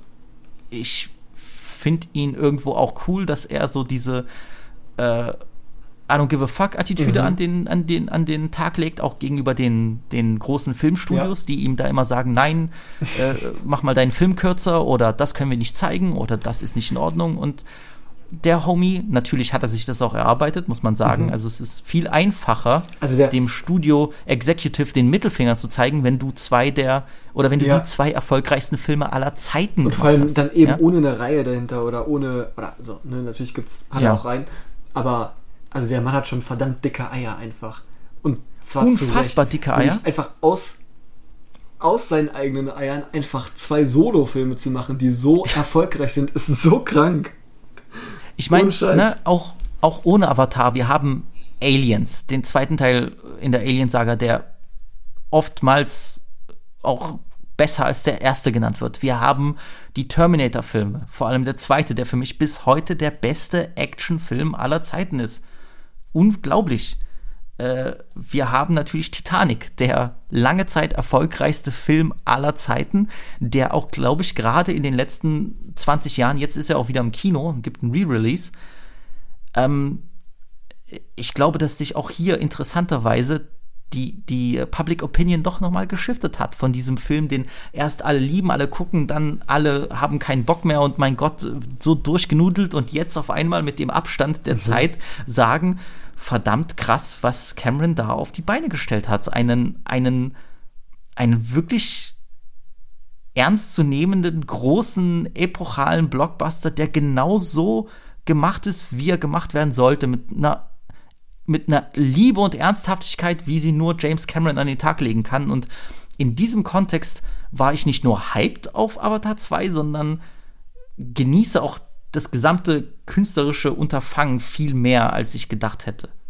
Also der, beim ersten Teil war ich noch mal geschockt, wie, wie emotional das Ganze war weil damals habe ich das natürlich nicht so sehr verstanden und ja, haha, Actionfilm und da, die Wälder werden angegriffen. Jetzt mit dem Abstand, auch mit der Reife und so, das geht unter die Haut, wenn dort die Bäume abgesäbelt werden und wenn die Menschen leiden. Und das ist nicht nur mit, oh, es ist was Schlimmes passiert, lass uns jetzt schnell zurück angreifen, sondern es wird Leid gezeigt. Und der gute Mr. Cameron reibt dir das so sehr unter die Nase, dass du da auch nicht weggucken kannst. Also ich glaube, was mich so überrascht hat, in dieser Müdigkeit von den Superhero-Filmen der letzten Jahre und diesen ganzen ähm, Game-Filmen und großen IPs, die wiederbelebt werden, ist, verdammt, es, es ist möglich, einen, einen sogar, ja, muss man ja sagen, CGI-Koloss von Film zu machen, der dich auf emotionaler Ebene abholt. Es ist möglich. Und äh, weißt du, weil langsam fängt man an zu zweifeln. Vielleicht waren wir vor 10, 20, 30 Jahren hatten wir einfach alle eine rosarote Brille auf und die Filme waren damals schon scheiße. Nee, nicht ganz. Das ist es nicht. Tats Und äh, das ist das Ding, wenn in einem Superhero-Film, und ich will jetzt nicht nur Marvel-Bashing betreiben, so, das. Äh, ich schon, ich schon. ich weiß, das haben wir auch letztens schon gemacht. Ähm, wenn hier etwas auf dem Spiel steht, dann spürst du das auch als Zuschauer. Und das ist, glaube ich, der kleine, aber doch sehr, irgendwo auch sehr große Unterschied in der Wahrnehmung oder in dem Umgang mit so einem Film. Das hört sich ein bisschen Top Gun-mäßig an. Ja, genau, dass am Ende du dir eigentlich nur einen computergenerierten Film anguckst, der mit deinem eigenen Leben nicht, nicht, wirklich nicht im geringsten etwas zu tun hat. Wenn du dann trotzdem mitleidest, mitfühlst und denkst, fuck, ich bin angespannt, weil jeder kann hier sterben und die ziehen das auch durch, denen ist das egal. Es ist nicht so wie, ach, am Ende, es gibt wieder irgendeine große CGI-Wolke und am Ende sind alle wieder happy und es ist lustig und bloß kein Blutvergießen. Hier ist das Shit, ich halte meinem, mir stockt der Atem, weil jetzt geht's zur Sache und es steht etwas auf dem Spiel und ich spüre an jeder Ecke, dass etwas auf dem Spiel steht. Und in der Hinsicht, um jetzt den Bogen zu schließen, hat Avatar 2 auf jeden Fall abgeliefert. So, und ähm, ich weiß, der läuft noch in den Kinos, ist ja jetzt schon der dritterfolgreichste Film aller Zeiten. auch Das habe ich mich Quatsch. tatsächlich gefragt, ob der das wirklich hochhalten kann, weil die haben schon irgendwie Teil 3 und 4 abgedreht ähm, und man Ja. hat die Budgets gelesen und keine Ahnung was und ich dachte, okay, haben da Leute nach 10 Jahren wirklich noch Bock drauf? Aber der läuft immer weiter, ey, nicht hart. ich bin, äh, also James Cameron hat mich eines Besseren belehrt, weil ich gehörte auch zu der Fraktion, die gesagt hat, ist das denn überhaupt noch sinnvoll? Äh, ich habe ja dann die News gelesen, der macht drei Sequels. Es wird eine Tetralogie. Ist das sinnvoll, nach 13 Jahren nicht nur ein Sequel rauszubringen, sondern gleich noch drei, also drei weitere Filme? Äh, äh, ich kann mich nicht daran erinnern, dass, der, dass es so übste Kultfans gibt, die darauf warten, ähm, von dass, Avatar, dass die ne? Nachfrage so, so- riesig ist. Und, und ich habe erstens James Cameron unterschätzt und ich habe auch irgendwie unterschätzt, dass der erste Film dann doch ein bisschen mehr war als nur CGI-Spektakel, einmal gucken und nach Hause gehen und nie wieder. Und ich meine, nicht falsch verstehen, es ist trotzdem ein riesen Konzernprodukt mit 400 Millionen Budget. Es ist nicht James Cameron, der hier irgendwie alleine im Wald dasteht und mit einem Stein und einem Stock Feuer macht. So ist es nicht. Das ist schon klar. Aber diese Entscheidung irgendwo auch, also diese Welt, die er selbst erschaffen hat und, und der er so treu ist, ich finde, das hat was fast schon Rührendes, weil du merkst bei jedem Frame in dem Film, dass er diese Welt liebt. Und der meint das tot ernst. Und ich liebe das, dass es nicht wieder so alles auf diesem Augenzwinkerfilm ist. Ja, erstens, wir wissen, dass wir ein Superhero-Film sind und wir packen jetzt hier nochmal einen TikTok-Sound rein und hier noch ein kleiner Joke, den die Gen Z cool findet. Und nee, für den ist das brutal ernst. Es geht um Leben und Tod. Der liebt diese Familie, der liebt diese Charaktere, die er geschaffen hat und der liebt es, uns diese Welt darzustellen. Und ich glaube, sowas haben wir zuletzt, keine Ahnung, in Star Wars gesehen, wo es wirklich hier darum geht, bis ins kleinste Detail Sachen zu erschaffen, mit Herz, mit Liebe für, für das Spektakel, mit Liebe für diesen Film und mit irgendwie dem Wunsch, etwas Großes zu machen. Und ich finde irgendwie alleine die Ambition, die verlangt Respekt. Tatsächlich ähm, bin ich ja immer ganz vorne dabei, wenn es darum geht, äh, Christopher Nolan zu bashen. Ähm, aber das sage ich ja auch immer wieder. Ich zoll dem schon viel Respekt dafür, dass der eben einer ist, der auch dieses Spektakel liebt und dieses Spektakel zelebriert. Und da würde ich sagen, ich würde sagen, äh, bei Chris Nolan, da sehen wir das auch. Der nimmt das ernst, der macht keinen Scheiß damit, der macht keine Witze, der liefert geile Produkte ab, die gut aussehen, die gut gemacht sind, wo der einen Gedanken hinter hat, die der nur im Kino sehen will, die der nicht irgendwo zu Hause sehen will, die will der auf der großen Leinwand sehen und spielen haben. Ähm, und da würde ich den rein, reinwerfen. Und der macht auch keine halben Sachen. 100 Prozent, 100 Prozent. Ich, ähm, es ist auch ein Film, den, den man im Kino sehen sollte, auf jeden Fall. Und ich, ich finde es auch wichtig, dass es noch Leute gibt, die darum kämpfen. Es ist einfach so. Ich, irgendwie tut's auch immer, also mir tut's auch immer weh, wenn Leute dann, ich will auch gar nicht dieser typische Kinopurist sein. Zu Hause Film gucken macht auch unfassbar Spaß, aber diese Argumente mit, ja, da kann ich ja auf mein Handy gucken und da kann ich ja nochmal auf Toilette gehen und so, ich denke mir so, ey, ist das, Vor allem, weil ich von ganz vielen Leuten höre, dass denen das zu das Hause Quatsch total so. schwerfällt, das Handy wegzutun. Ähm, und genau dafür ist vielleicht ein Kino ganz gut, dass ihr noch einen Film gucken könnt, wo ihr nicht die ganze Zeit am Handy hängt. Bitte, bitte, wo ihr bitte nicht am Handy hängt.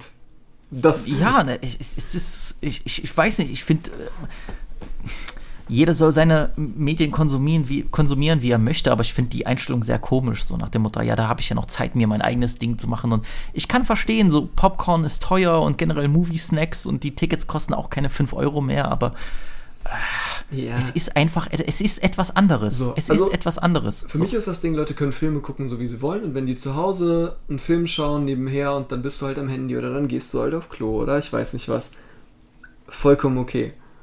Wenn man das macht und einem fällt das auf und man findet das aber vielleicht selber gar nicht so gut, dann bietet sich das Kino an. Aber dann sollte man, und das war meine Bitte, vielleicht im Kino dann eben nicht am Handy sein. Verdammt, das wollte ich eigentlich nochmal als Disclaimer machen, bevor diese Folge losgeht, weil gerade bei Avatar 2 war das der Fall. Wir hatten äh, zwei äh, Frauen in unserer Vorstellung, die die ganze Zeit geredet haben. Nochmal an jeden, der hier zuhört, wenn ihr im wenn ihr das Bedürfnis habt oder müsst im Kino also im Kino zu labern, den gesamten Film über, ich wünsche euch nichts Gutes mehr. Ihr habt nichts in diesem Saal zu suchen. Wenn ihr reden wollt, dann redet, aber macht das draußen. So, und dann, Es ist einfach so, du gehst ins Kino, du guckst dir den Film an und du hältst deine Schnauze. tatsächlich ähm, gibt, muss man dann natürlich noch unterscheiden, wie bei der Get Out Audience, die du hattest. Es gibt einen Unterschied zwischen im Kino reden oder im Kino irgendwie Quatsch machen und laut sein oder mit dem Film zu interagieren. Ähm, Ja, na, na das sowieso, so, na klar. Muss man. So, aber ich bin auch gerne und eigentlich immer der Typ, äh, der Arsch im Kino, der sagt, jetzt seid einfach mal leise. Ja, als ich Top Gun geschaut habe, musste ich das machen. Natürlich sollst du bei einer Komödie so. auch lachen oder, oder sonst was, ist ja okay, aber dieses so, ja, und dann hier, da hat mir die Jessica das erzählt und dann bin ich darüber gegangen und so. Ich wirklich, ich, Eben, ich bin das immer Reden kurz über davor, andere Sachen, das ist die absolute Hölle. ich, bin- ich bin kurz davor, in den Knast zu wandern für das, was ich diesen Menschen antue. Und es, es ist einfach so. Ich- Wirklich, ich hoffe, dass auch unsere politischen Entscheidungsträger da irgendwo auch irgendwann durch, sich durchsetzen und diese Leute im Knast landen. Und das ist mein voller Ernst. ja, du hast vollkommen recht. Ins Ich, Jail mit deinem ey, mein Ass. Papa lacht mich immer aus. Und immer wenn wir mit anderen Leuten über Kino reden oder wenn wir zusammen ins Kino gehen, sagt er immer so aus Spaß dazu, ich muss aufpassen, dass Jakob sich nicht mit irgendwem boxt. Ich würde natürlich auch verlieren, äh, das dazu. Aber ich bin schon der, der wirklich dreist sagt, ey Leute, jetzt haltet mal die Klappe, bitte seid leise.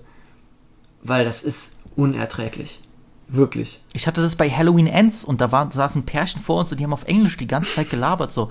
Ich so, die ganze Zeit so, ja, aber es ist unfassbar. es ist unglaublich. Ich bin selbst, ich habe selbst fast die Michael Myers Maske angezogen und hätte beide erstochen. Ich war Wirklich. mit meinen Eltern auf einem Konzert von The Cure in Köln in der Langsess Arena und äh, wir haben die letzten Ich Tickets bekommen. neidisch. Ähm, oben für eine Loge. Hört sich sehr bougie an. Ähm, ging aber, eigentlich war die Sicht nur nicht so gut. Und dann standen rechts neben uns zwei Typen. Der eine ist, vor dem Konzert ist er zu meinem Papa gekommen, weil wir ein bisschen früher da waren und die offenbar auch meinte so, ja, wir sind extra hier und nicht in Frankfurt, weil hier ist der Sound besser und so Soundpuristen-Scheiße, ne? Die Boxen, wie die hängen und wie die klingen und wie, der, wie das Sounddesign ist, keine Ahnung was in der Halle. Ey, wirklich totaler Schwachsinn. Und die beiden haben das ganze Konzert nur durchgelabert. Ohne Scheiß, nur geredet. Und irgendwann in der Pause ist ein Typ links von uns, der war alleine da, ähm, stand neben uns, ist zu denen hin, während die gelabert haben, hat gesagt, just shut the fuck up, please. Hat auf Englisch geredet, konnte offenbar kein Deutsch, hat das richtig sauer gesagt. Man hat dem angesehen, der war richtig abgefuckt, schon eine halbe Stunde vorher locker. Dem hat richtig, der hatte so Wut im Bauch, dem war richtig, der hatte Bauchweh, weil er so sauer war. Ist zu denen hin, hat das gesagt und die haben ihn noch nicht mal gemerkt, die haben ihn noch nicht mal gehört, die haben einfach weitergeredet und ich habe das gesehen und ich habe mich seit Jahren nicht so schlecht für irgendwen gefühlt, weil ich genau wusste, wie es dem geht. Der war so sauer, das hat dem das ganze Konzert ruiniert und ich hatte wirklich pures Mitleid mit dem armen Kerl. Weil irgendwann, Nee, das ist, das ist so, das ist so, äh, so ignorant, da könnte ich kotzen. Ist- ich habe da auch null Mitleid. ja, man ruiniert einfach wirklich vielen anderen das Erlebnis. Wenn du reden musst, wenn es irgendwas gibt, dann einfach nicht ins Kino gehen. Fertig aus. Es ist so einfach. Und alleine ins Kino gehen, ultra geil. Kleine Empfehlung am Rande. Geht alleine ins Kino. Sehr underrated. Macht übertrieben Spaß. Safe, mein Bruder. Ich, ich, ich verstehe nicht, warum so viele Leute damit ein Problem haben. Ey, So. immer wenn ich sage, geh ins Kino und dann so, ja, ich habe keinen, der mitgeht. Bist du ein Kind? Geh alleine. Ja, ich, ja, du gehst doch, du gehst doch für den Film, oder? Ich kann verstehen, es ist natürlich schön als, als Erlebnis Ja, mit als Freunden Event. etwas, etwas, etwas wahrnehmen, etwas schauen. Ich verstehe das, aber am Ende des Tages, wenn wir ehrlich sind, wir gehen doch ins Kino, um den Film zu schauen. So. So, und man kann auch als Event gehen und so mit Freunden. Kein Ding, aber wenn es darum geht, einen Film zu gucken, den du sehen willst, das ist überhaupt nicht schlimm. So Leute haben da, ich habe das Gefühl, manche haben da Angst vor, alleine ins Kino zu gehen. Da passiert nichts. Du hast einfach nur mehr Freiheiten, du bist flexibler. Im Zweifelsfall zahlst du weniger. Es ist todesnice. Ich bin ein Riesenfan. Ich auch. Ich, ich gehe sehr oft alleine und ich fühle mich nie schlecht. So. Ja. Ähm, zurück zu Avatar, um noch wenigstens einen kleinen Kontext zu geben für alle, die, die den Film nicht gesehen haben. Ähm, Avatar 2 spielt mehr als zehn Jahre nach den Ereignissen des ersten Films und äh, im Zentrum der Geschichte steht die Sully-Familie, also Jake Sully und Neytiri haben Kinder bekommen. Diese sind auch mittlerweile im Teenageralter, dadurch, dass es äh, schon äh, ein paar Jahre nach, äh, nach Avatar einspielt. Ähm, diese Familienidylle und das Leben auf dem, äh, auf dem Planeten, in den Wäldern, wird dann natürlich von der Rückkehr der Menschen in Form von einem in Avatar, ja, in Avatar-Körper wiederbelebten Quaritch äh, gefährdet und sie treffen dann, die Familie trifft die Entscheidung, den Wald zu verlassen und zum Wasserstamm der Metcaina zu ziehen. Deswegen auch The Way of Water, weil eigentlich so gut wie der gesamte Film im Wasser stattfindet. Ähm, auch da sehr interessant diese Kennenlernphase der verschiedenen Stämme. Äh, in der Mitte des Films für ungefähr 45 Minuten oder vielleicht sogar eine Stunde, weil der Film geht drei Stunden, zwölf Minuten. In der Mitte des Films verwandelt sich Avatar 2 in einen Hangout-Movie. Und wir verbringen eigentlich die gesamte Zeit damit, den, äh, den Sullys dabei zuzuschauen, vor allem den Kindern, wie sie diese Wasserwelt für sich entdecken. Und, und einige hatten damit ein Problem und fanden das langweilig. Ich finde das gerade genial, weil du genau in diesem Moment merkst, wie sehr Cameron diese Wasserwelt liebt, wie viel Energie, der da reingesteckt hat, das zu animieren und diese Sachen zu zeigen und auch dieses, dieses Kennenlernen, da, gerade das viele labern seit Jahren von diesem Wort Worldbuilding. Wir brauchen Worldbuilding bei Marvel, wir brauchen Worldbuilding bei DC, wir brauchen Worldbuilding bei The Hobbit. Das ist Worldbuilding. Du zeigst uns, wie die Welt funktioniert, wie gerade aus dem Blickwinkel, wir lernen diese Wasserwelt kennen, genauso wie die Sullys die Wasserwelt erst noch kennenlernen. Die haben keine Ahnung, wie die auf irgendwelchen Rochen und und Walen schwimmen können. So. Und auch gerade hier äh, wird, äh, wird ein Wal vorgestellt, Payakan. Ja, und der, der, der Walfang auch in der Avatar-Welt, in der Navi-Welt ist hier ein großes Thema. James Cameron sowieso ein großer, ähm, ein großer Umweltfreund, Umweltschützer, Tierfreund. Äh, das ist in sehr vielen Filmen von ihm der drin. Hat die Filme. Ähm, tatsächlich äh, dingsfrei ne, irgendwie CO2 ausgeglichen gedreht und so. Ich weiß nicht genau, wie das heißt. Die Effekte sind der reinste Wahnsinn. Ich habe noch nie sowas gesehen in meinem Leben. Also die Zeit, die sie sich genommen haben, das, um das zu perfektionieren, die sieht man auch. Und es gibt unfassbar interessante Behind-the-Scenes-Videos äh, auf YouTube, die erklären, wie auch, auch von dem, von dem Jungen, der sozusagen von der Neytiri, äh, nicht Neytiri, von der Sully-Familie adaptiert wurde, der hat einen genialen Character-Name. äh, Spider Socorro. Geil. Miles Spider Socorro. Sp Spider Socorro ist einfach einer der geilsten Charakternamen aller Zeiten. Ähm, so ein richtiger Surfer-Dude, der sich dann auch als Sohn unseres Antagonisten entpuppt und äh, äh, wirklich eher auch, auch wieder das interessante Thema als Mensch, wie sehr kannst du überhaupt Navi sein? Jake hat es geschafft, Spider ist, steht dazwischen und lebt mit den Navi wie die Navi, aber ist am Ende des Tages nur ein Mensch und ähm, ich finde es auch in Ordnung, dass Cameron in einem Film wie diesem nicht versucht, auch Kritiken an, an, an, an dem naturzerstörenden Menschen irgendwie subtil zu verpacken. Das hat nichts damit zu tun. Das ist der reinste filmische Maximalismus. Leute sagen, ah ja, das ist sehr dick aufgetragen, die Kritik an den umweltzerstörenden Menschen. Ja, Bro, was, ich meine, was hast du erwartet bei Avatar 2? So, weißt du? Deswegen, ich hatte großen Spaß. Ich fand den Film sehr gut gemacht und ich freue mich auch, dass Jimbo Cameron allen Hatern das Gegenteil bewiesen hat. Der Film ist, wie gesagt, ähm, der dritt erfolgreichste aller Zeiten. Der hat jetzt von den vier erfolgreichsten Filmen aller Zeiten drei gemacht und mein Gott, Hart. Ich, ich gönn's dem Guten. Und ich hätte nicht gedacht, vor einem halben Jahr mhm. noch, dass ich mich auf Avatar 3 freuen würde. Ich freue mich auf fucking Avatar 3. Na dann. Es ist gigantisch, es ist emotional, es steht was auf dem Spiel. Ich war geschockt mit einigen Entscheidungen, die sie getroffen haben in dem Film. Ich dachte so, wow. Jetzt muss ich den ja doch noch sehen. Niemals würden die das in einem, in einem anderen Blockbuster machen. Niemals. So, das ist crazy. Und das Gute ist, etwas etablieren und es gibt einen Payoff. Ja, es gibt nämlich eine große Jagd auf diese Wale in dem Film und am Ende des Films bei der wirklich gigantischen, bei dem gigantischen Endkampf gibt es ein Payoff, was den Wal anbelangt. Ich werde es nicht spoilern.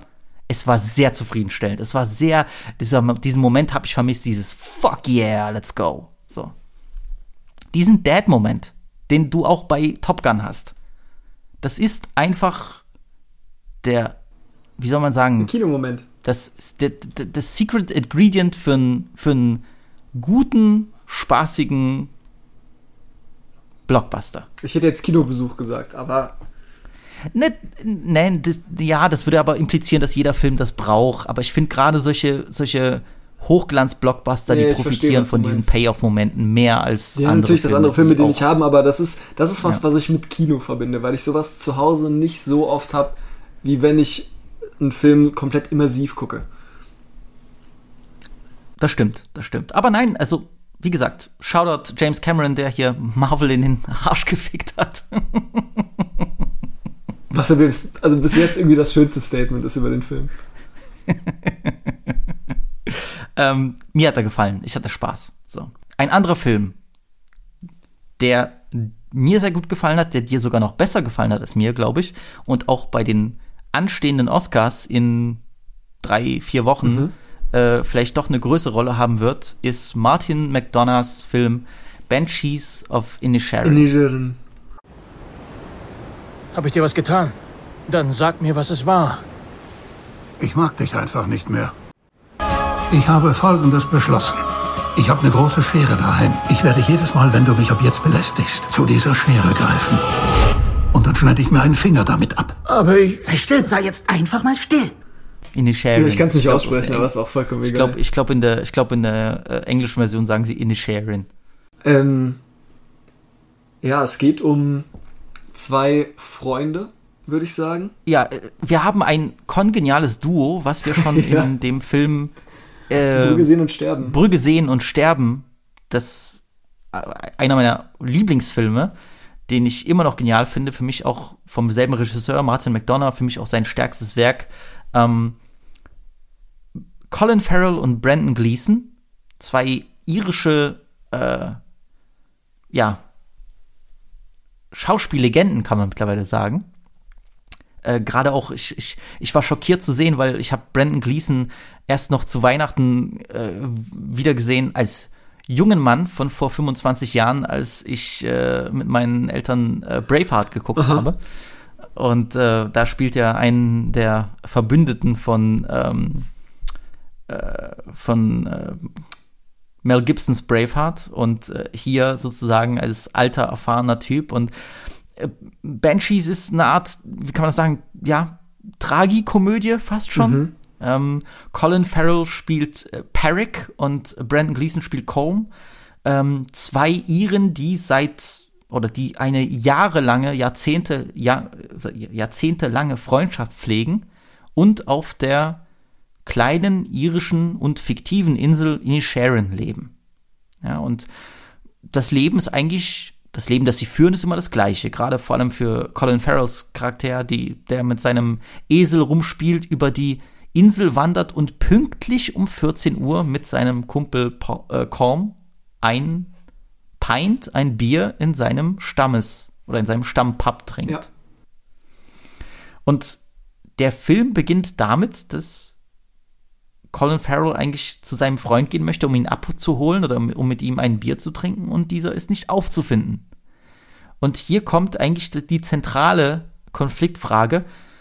Es ist ein Film über zwei Freunde, wobei der eine Freund einfach nicht mehr mit dem anderen befreundet sein möchte. Von heute auf morgen. I just don't like you anymore. Und, genau.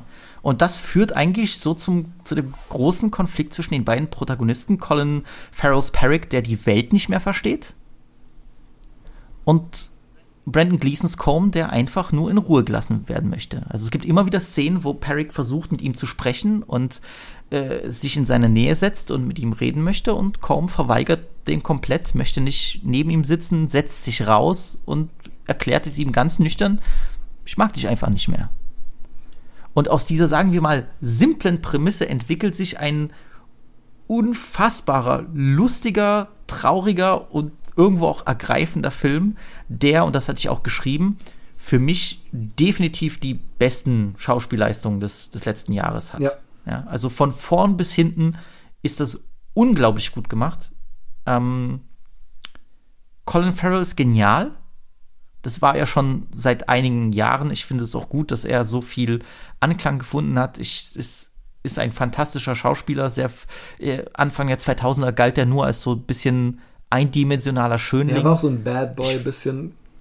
Bad Boy, aber auch so, ja, aber auch so, ja, ich werde genommen hier für ein paar Hollywood-Filme und, und, und er hat sich so fantastisch entwickelt und ist so ein guter, vielseitiger Schauspieler. Ähm, und natürlich auch die Schwester von, von Peric. Das ist meine, Ab also wirklich die überstrahlt oder noch nicht mal überstrahlt, das ist das falsche Wort. Überstrahlen ist zu viel, weil sie gar nicht strahlt. Ähm, sondern das ist eben das Großartige, sie spielt das so grounded irgendwie. Also sie, sie macht das so geerdet. Unglaublich. Mit so einem Charisma, mit so viel unfassbar. Ich habe, unscheiß, ich glaube, ich habe dieses Jahr noch, oder von den Filmen, über die wir reden, ich habe nirgendwo irgendwen so gut spielen sehen wie sie. Ähm, Carrie Condon, das, Ich kann immer die, die Namen schwierig aussprechen. Das sind diese, diese Siop-Hahn geschrieben. ja, das Sch- Sean oder Sean, ja, ich, ich weiß es nicht. Ich, ich probiere es überhaupt gar nicht. Die auch einen dankbaren Charakter oder spielt, der eben auch einen Platz sucht, so wie ungefähr alle in dem Film, außer Colin Farrell. Ähm, Ja. Aber auch Der der, der- auf seine Art und Weise. Ähm, aber die ist so gut. Wirklich, das hat mir wirklich die Schuhe ausgezogen. Und dann gibt es ja zum Beispiel auch Barry Keegan in dem Film. Ich muss sagen, für mich ist das die, die, die Standout-Leistung. Mein Problem damit Also, ist, der ist, der ist sehr, sehr gut. Und der ist immer sehr, sehr gut. Obwohl ich den als Joker nicht mochte. Aber das lag eher, Nee, das, das lag eher an der ja, zum Szene Glück und war der das nicht Rolle. im fertigen Film, mein Gott. So, das war nicht, war ich kein Freund. Das Problem bei Barry Keegan ist, ich würde mir den mal wieder gerne in der normalen Rolle wünschen. Der spielt immer die Special, Special Guys. Ich, ich, ich fand aber hier war das doch so anders als Er war sehr, sehr Killing gut. of a Sacred Deer. Versteh mich nicht falsch, Und ich fand sehr, seine, sehr seine, seine, er, er spielt hier einen, einen naiven und, kann man das so sagen, doch Bisschen schon minder bemittelt auf jeden Fall. minder bemittelten, ich weiß nicht, ob zurückgeblieben das richtige Wort ist. Ja, ein, ein, ein, Simplen. Ein, simplen, einen Slow. Ja. Dorfburschen namens Dominik, der auch irgendwo probiert, immer mit äh, Perricks Schwester etwas anzufangen oder in sie ein bisschen ver verknallt ist. Und äh, er ist so gut. Ja. So gut in der Rolle. Die ganzen Ticks, die er hat und äh, in, in die tragische Richtung, die sich das Ganze entwickelt. Ah, Also wirklich für mich war das der große Standout in einem Film, der eigentlich nur gute Schauspielleistungen hat. Aber ich finde, wenn es nur ums reine Schauspiel geht, dann ist das der Film, den man schauen sollte. Ja, Ja. aber Und natürlich auch das Skript. die Dialoge waren so gut. Ich habe nichts anderes von Martin McDonough erwartet. Er ist ja wirklich auch ein genialer, äh, er, kommt ja auch als, aus dem Theaterbereich. Und äh, Banshees war ja auch eins von, ich glaube, sieben Theaterstücken, die er schon Anfang der 90er geschrieben hat. Und das befand er damals irgendwie als zu schlecht und hat das nie verfilmt. Und jetzt hat er wieder dran gearbeitet und hat dieses, ich weiß nicht, Meisterwerk, aber hat dieses, hat dieses fan diesen fantastischen Film herausgebracht, mit, mit, der so lustig ist, der so traurig ist und auch einfach auch so simpel manchmal verpackt. Es ist ja, es ist ja so, hier sage ich wieder, diese, dieses universell Verständliche, so jeder kann irgendwie diese Situation nachvollziehen. Ja. Ich finde, das ist so toll. Du, du kannst, du kannst mit Colin Farrells äh, Perrick mitleiden, der die Welt nicht mehr versteht, weil er seinen besten Freund verliert und nicht weiß warum und verzweifelt daran, weil er keine Lösung erhält und egal wie oft ihm gesagt wird, lass mich in Ruhe, er, er kann nicht locker lassen. Und du kannst aber irgendwo auch, ich finde, du kannst auch Brandon Gleasons kaum verstehen, der irgendwie gemerkt hat, ich will in diesem Leben noch andere Sachen machen mit mir. Und ich will nicht immer nur denselben Tagesablauf haben. Und ich brauche meine Ruhe. Und ich bin an einem Punkt, wo mich wo mich der Alltag nicht glücklich macht. Und ich muss mich von dem lösen, was mich unglücklich macht. Und auch ihn kannst du verstehen. Und äh, ah, Du kannst ist- einfach ist- keinem ist richtig böse sein. Und dann ist immer, es stellt sich ja die Frage, ähm, was stellt ein Film dar? Oder was wird dann wirklich gezeigt? Und hier ist in dem Film ja von dem, was man, was man erstmal denken würde, Brandon Gleasons Charakter, also Cole, ist der normalere oder vielleicht der bisschen klügere, der, der ein bisschen mehr nachdenkt, der, der vielleicht ein bisschen weiter denkt, der ein bisschen größer denkt oder das zumindest möchte. Der ist nicht der simple Typ, den dann Colin Farrell spielt oder Barry Keegan. Aber wenn man sich anschaut, was der Charakter dann in dem, im Verlaufe des Films macht, als Reaktion darauf, dass er eben nicht in Ruhe gelassen wird, das ist nicht zurechnungsfähig, Mann. Ey, es ist, es, das, das haben wir nicht jetzt wirklich groß erwähnt, aber es ist ja auch irgendwo eine extrem schwarze Komödie. Ja, aber Also, das, ist, das ist das, was ich liebe. Deswegen, ich, hab, ich fand den ganz, ganz, ganz, ganz toll. Ich habe Riesenspaß gehabt. Das, was ich bei anderen Filmen, die Komödien sein sollen, die wir heute besprechen, was ich nicht hatte. Und das liegt auch daran, Okay. britischer Humor ist mit Abstand der beste der Welt. Ohne Zweifel. und alles, was da in dem Bereich drumherum ist. Und der Film ist so pointiert gut in seinen Witzen, in seinen Spitzen, in dem wie er die bringt, in dem wie er die erzählt und dann gleichzeitig aber wie nuanciert er das macht, gleichzeitig mit einer gewissen Dramatik, mit einer, also wirklich, wie ernst er die Charaktere dabei nimmt. Der macht sich nicht über irgendwen lustig, sondern dieses liebevolle Fall, ja. Miteinander, dieses liebevolle Zueinander, das ist einfach ein Film, der so dermaßen ähm, schön mit den Menschen in der Geschichte umgeht. Und die sind dann an sich witzig. Oder die Situationen Ja. sind an sich witzig, weil es einfach auch trotz allem witzige Kerle sind, die gel gelernt haben, das Leben eben und die Schwierigkeiten, die es mit sich bringt, auf diese Art und Weise zu verarbeiten. Das sind keine Witze, damit das Publikum lacht, sondern das sind Witze, um mit den Situationen umzugehen, in denen die, Charak also in denen die Charaktere stecken. Und das ist wirklich Sehr schön gesagt. verdammt ja. gut. Ich finde auch, wie, wie meisterhaft er die verschiedenen Stimmungen zusammenbringt. Eben äh, äh, äh, die, dieser Switch von dem grotesken, also dem grotesk lustigen und dem traurigen, wie, wie nah das beieinander liegt und wie, wie fein da das eine ins andere umschwenkt, ohne dass es da Probleme gibt. Du hast nie das Gefühl, dass es irgendwie dass es nicht passt oder dass da versucht wird, zwei Sachen ineinander zu Ja. furchen und reinzukrempeln.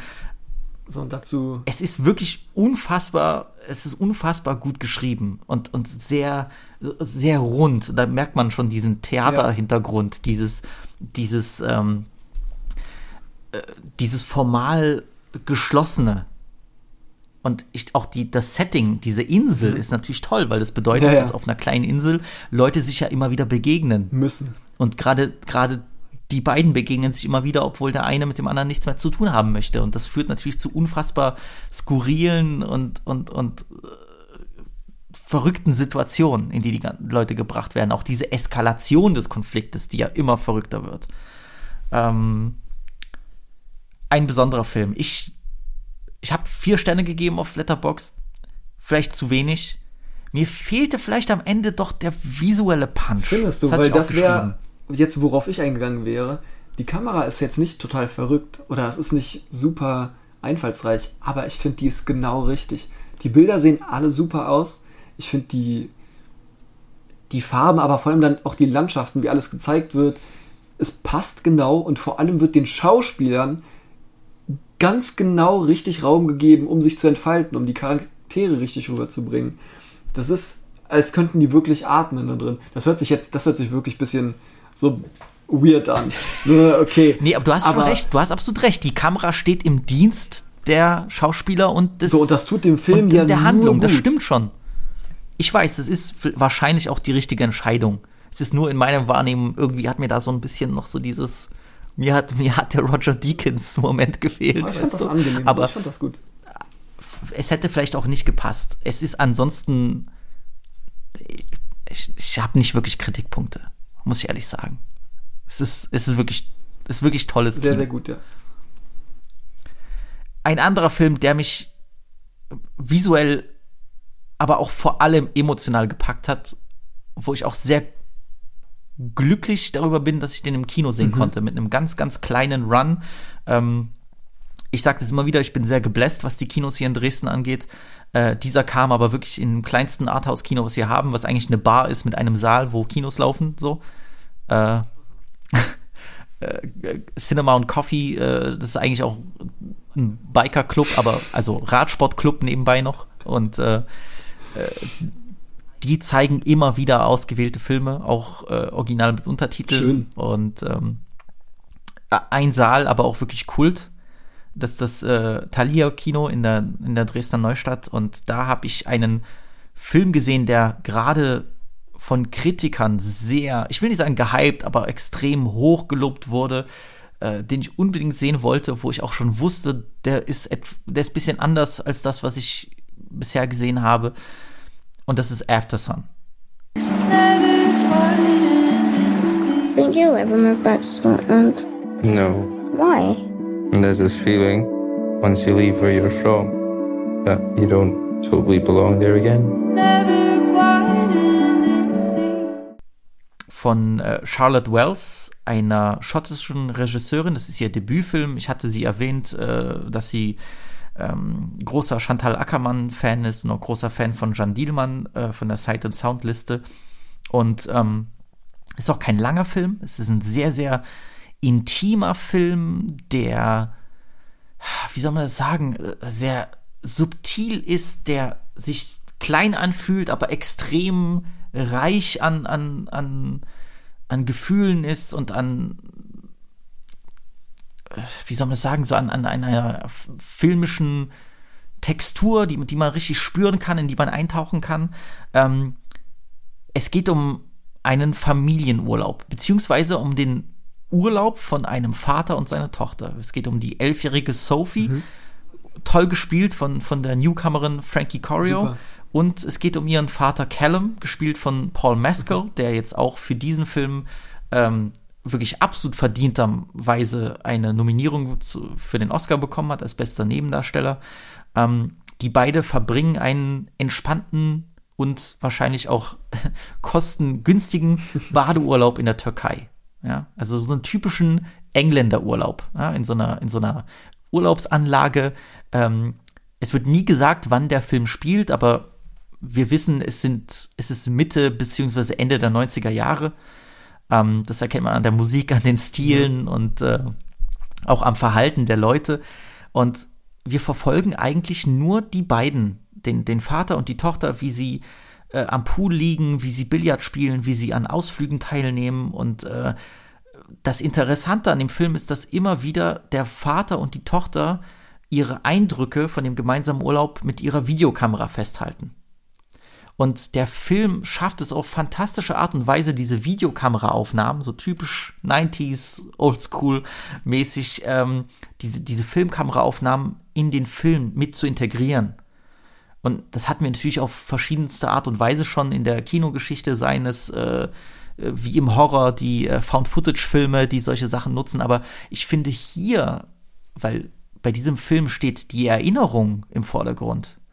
Dieses, dieses extrem persönliche Filmaufnahmen, die nur für dich und deine Nächsten zugänglich sein sollen, die werden mit uns geteilt und gerade deswegen fühlt sich dieser Film auch so intim an. Und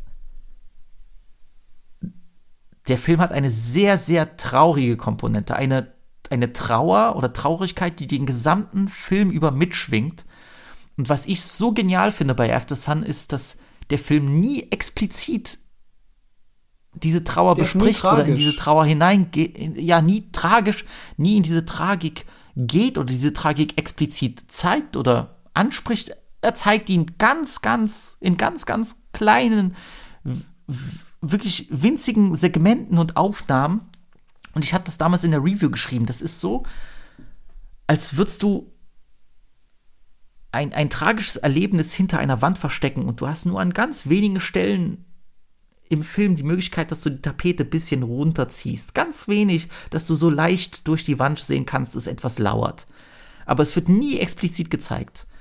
Und äh, irgendwie schwingt da mit diesen ganzen Erinnerungen und der Film legt ganz viel Wert darauf zu zeigen, irgendwie oder ein, ein Gefühl zu vermitteln, wie es war. Ich finde das unglaublich. Du, du guckst diesen Film und du fühlst dich, als wärst du dort gewesen, als wäre das dein eigener Urlaubsfilm mit deinem Papa oder mit, mit, mit deiner Familie, den du da siehst und Erinnerungen, die hervorgeholt werden. Ich finde, Charlotte Wells hat das so toll hingekriegt, so diese kleinen Momente so zu verpacken wie Momente, an die du dich wirklich 20 Jahre später erinnerst. Und deswegen dieses Ende, was dann kommt, hat mich dermaßen umgehauen, weil es auch, es ist so emotionsschwer, aber in so einem kleinen Moment. Ich fand das unfassbar. Ich fand das fantastisch umgesetzt. Ich saß dann da und das ist einer dieser Filme, die je mehr Zeit vergeht, desto besser finde ich den. Ich habe ihn einmal gesehen, aber der hat so ein Gewicht und der, ich würde, ich will nicht sagen, der macht aus so wenig so viel, aber irgendwo stimmt das schon mit so kleinen und, und, und ausgewählten Eindrücken hat er so eine emotionale Schwere erzeugt, die ich immer noch mit mir trage. Und ich denke wirklich jede Woche einmal an diesen Film.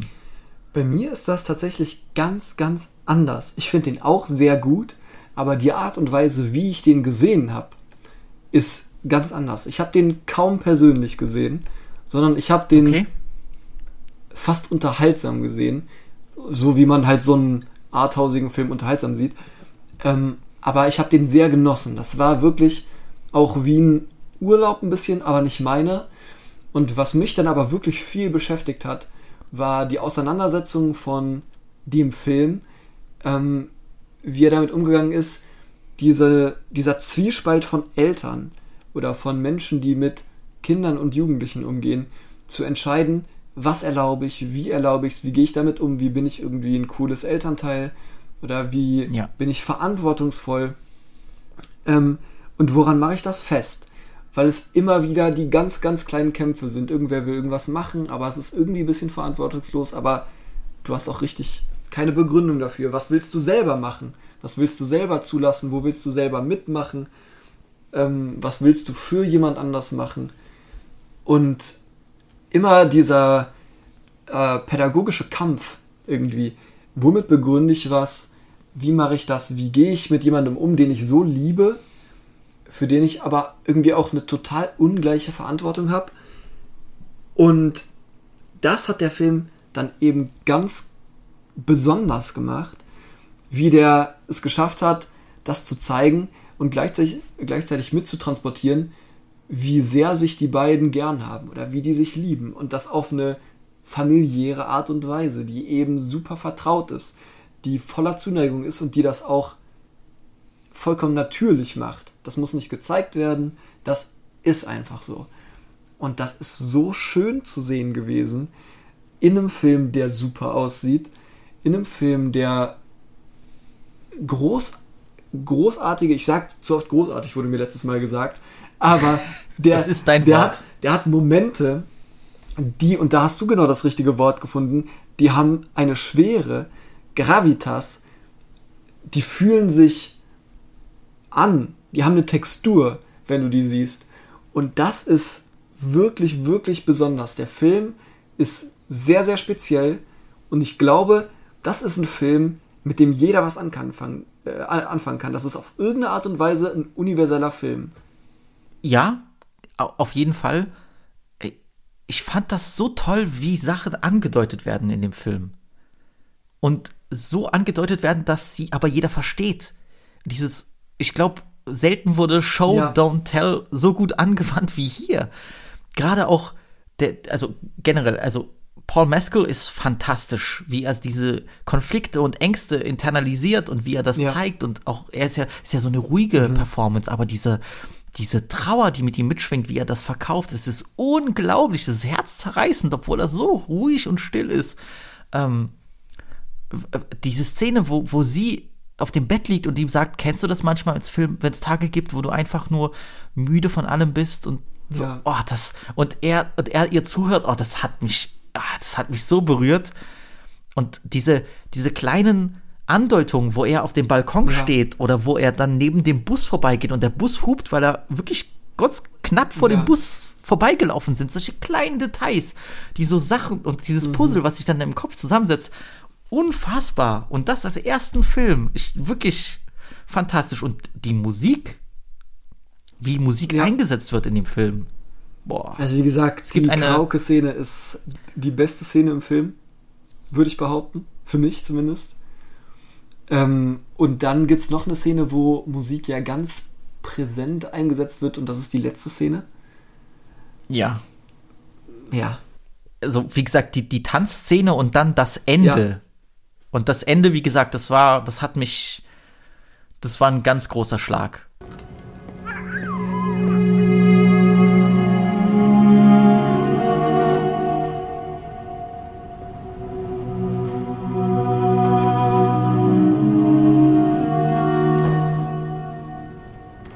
Und ähm, ich finde, es ist ein ganz besonderer Film. Und ich bin sehr gespannt, was Charlotte Wells noch machen wird. Und ich finde wirklich, ich habe gesagt, es war kein Hype, aber ich finde, das Lob war echt gerechtfertigt. Aber es ist ja auch schön zu sehen, wenn jemand einen ersten Film dreht und der ist auch wirklich gut, wenn die Person dann auch Aufmerksamkeit geschenkt bekommt. So, das ist ja nur äh, wünschenswert, vor allem wenn es so ein, so ein gut gemachter Film ist. Und nochmal die Und- Kinderschauspielerin, äh, Frankie Corio, unglaublich. Äh, Die beiden, wie gut sind, was, was, äh, wir haben drüber Chemie. gesprochen, was haben die für eine Chemistry, bitte? Das sieht man auch. Ich, ich habe Videos geguckt, wo sie einen, einen Award entgegennehmen für den besten Independent-Film aus Großbritannien bei den BAFTAs oder so. Wie die beiden sich freuen und miteinander witzeln und so Ja. tolles Schauspielerpaar ausgewählt. Unfassbar. Wirklich. Und wie gesagt, äh, wir, wir kommen am Ende nochmal drauf zu sprechen, aber ähm, der Film ist in meiner Jahresendliste auch sehr hoch gelandet, weil er mich sehr berührt hat. Für mich, um den Kritikpunkt, der mich irgendwie gestört hat, ne, mit reinzubringen, fairerweise, weil der hat nur vier Sterne bekommen dann, der hatte teilweise dann doch schon irgendwo Längen für mich. Es gab Momente, wo ich, wo ich geschaut habe und ich bin ein bisschen rausgeflogen. Und ich kann das nicht klar benennen. Ähm, ist vielleicht nur mein Problem.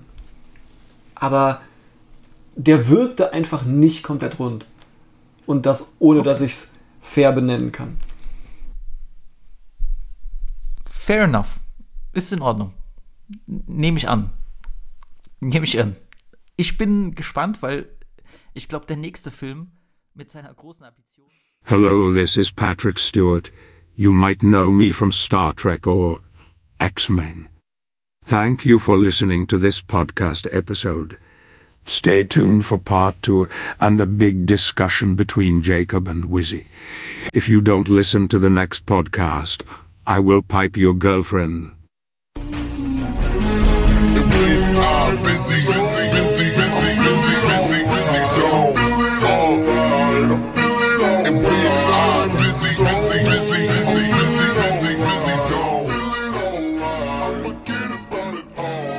Goodbye.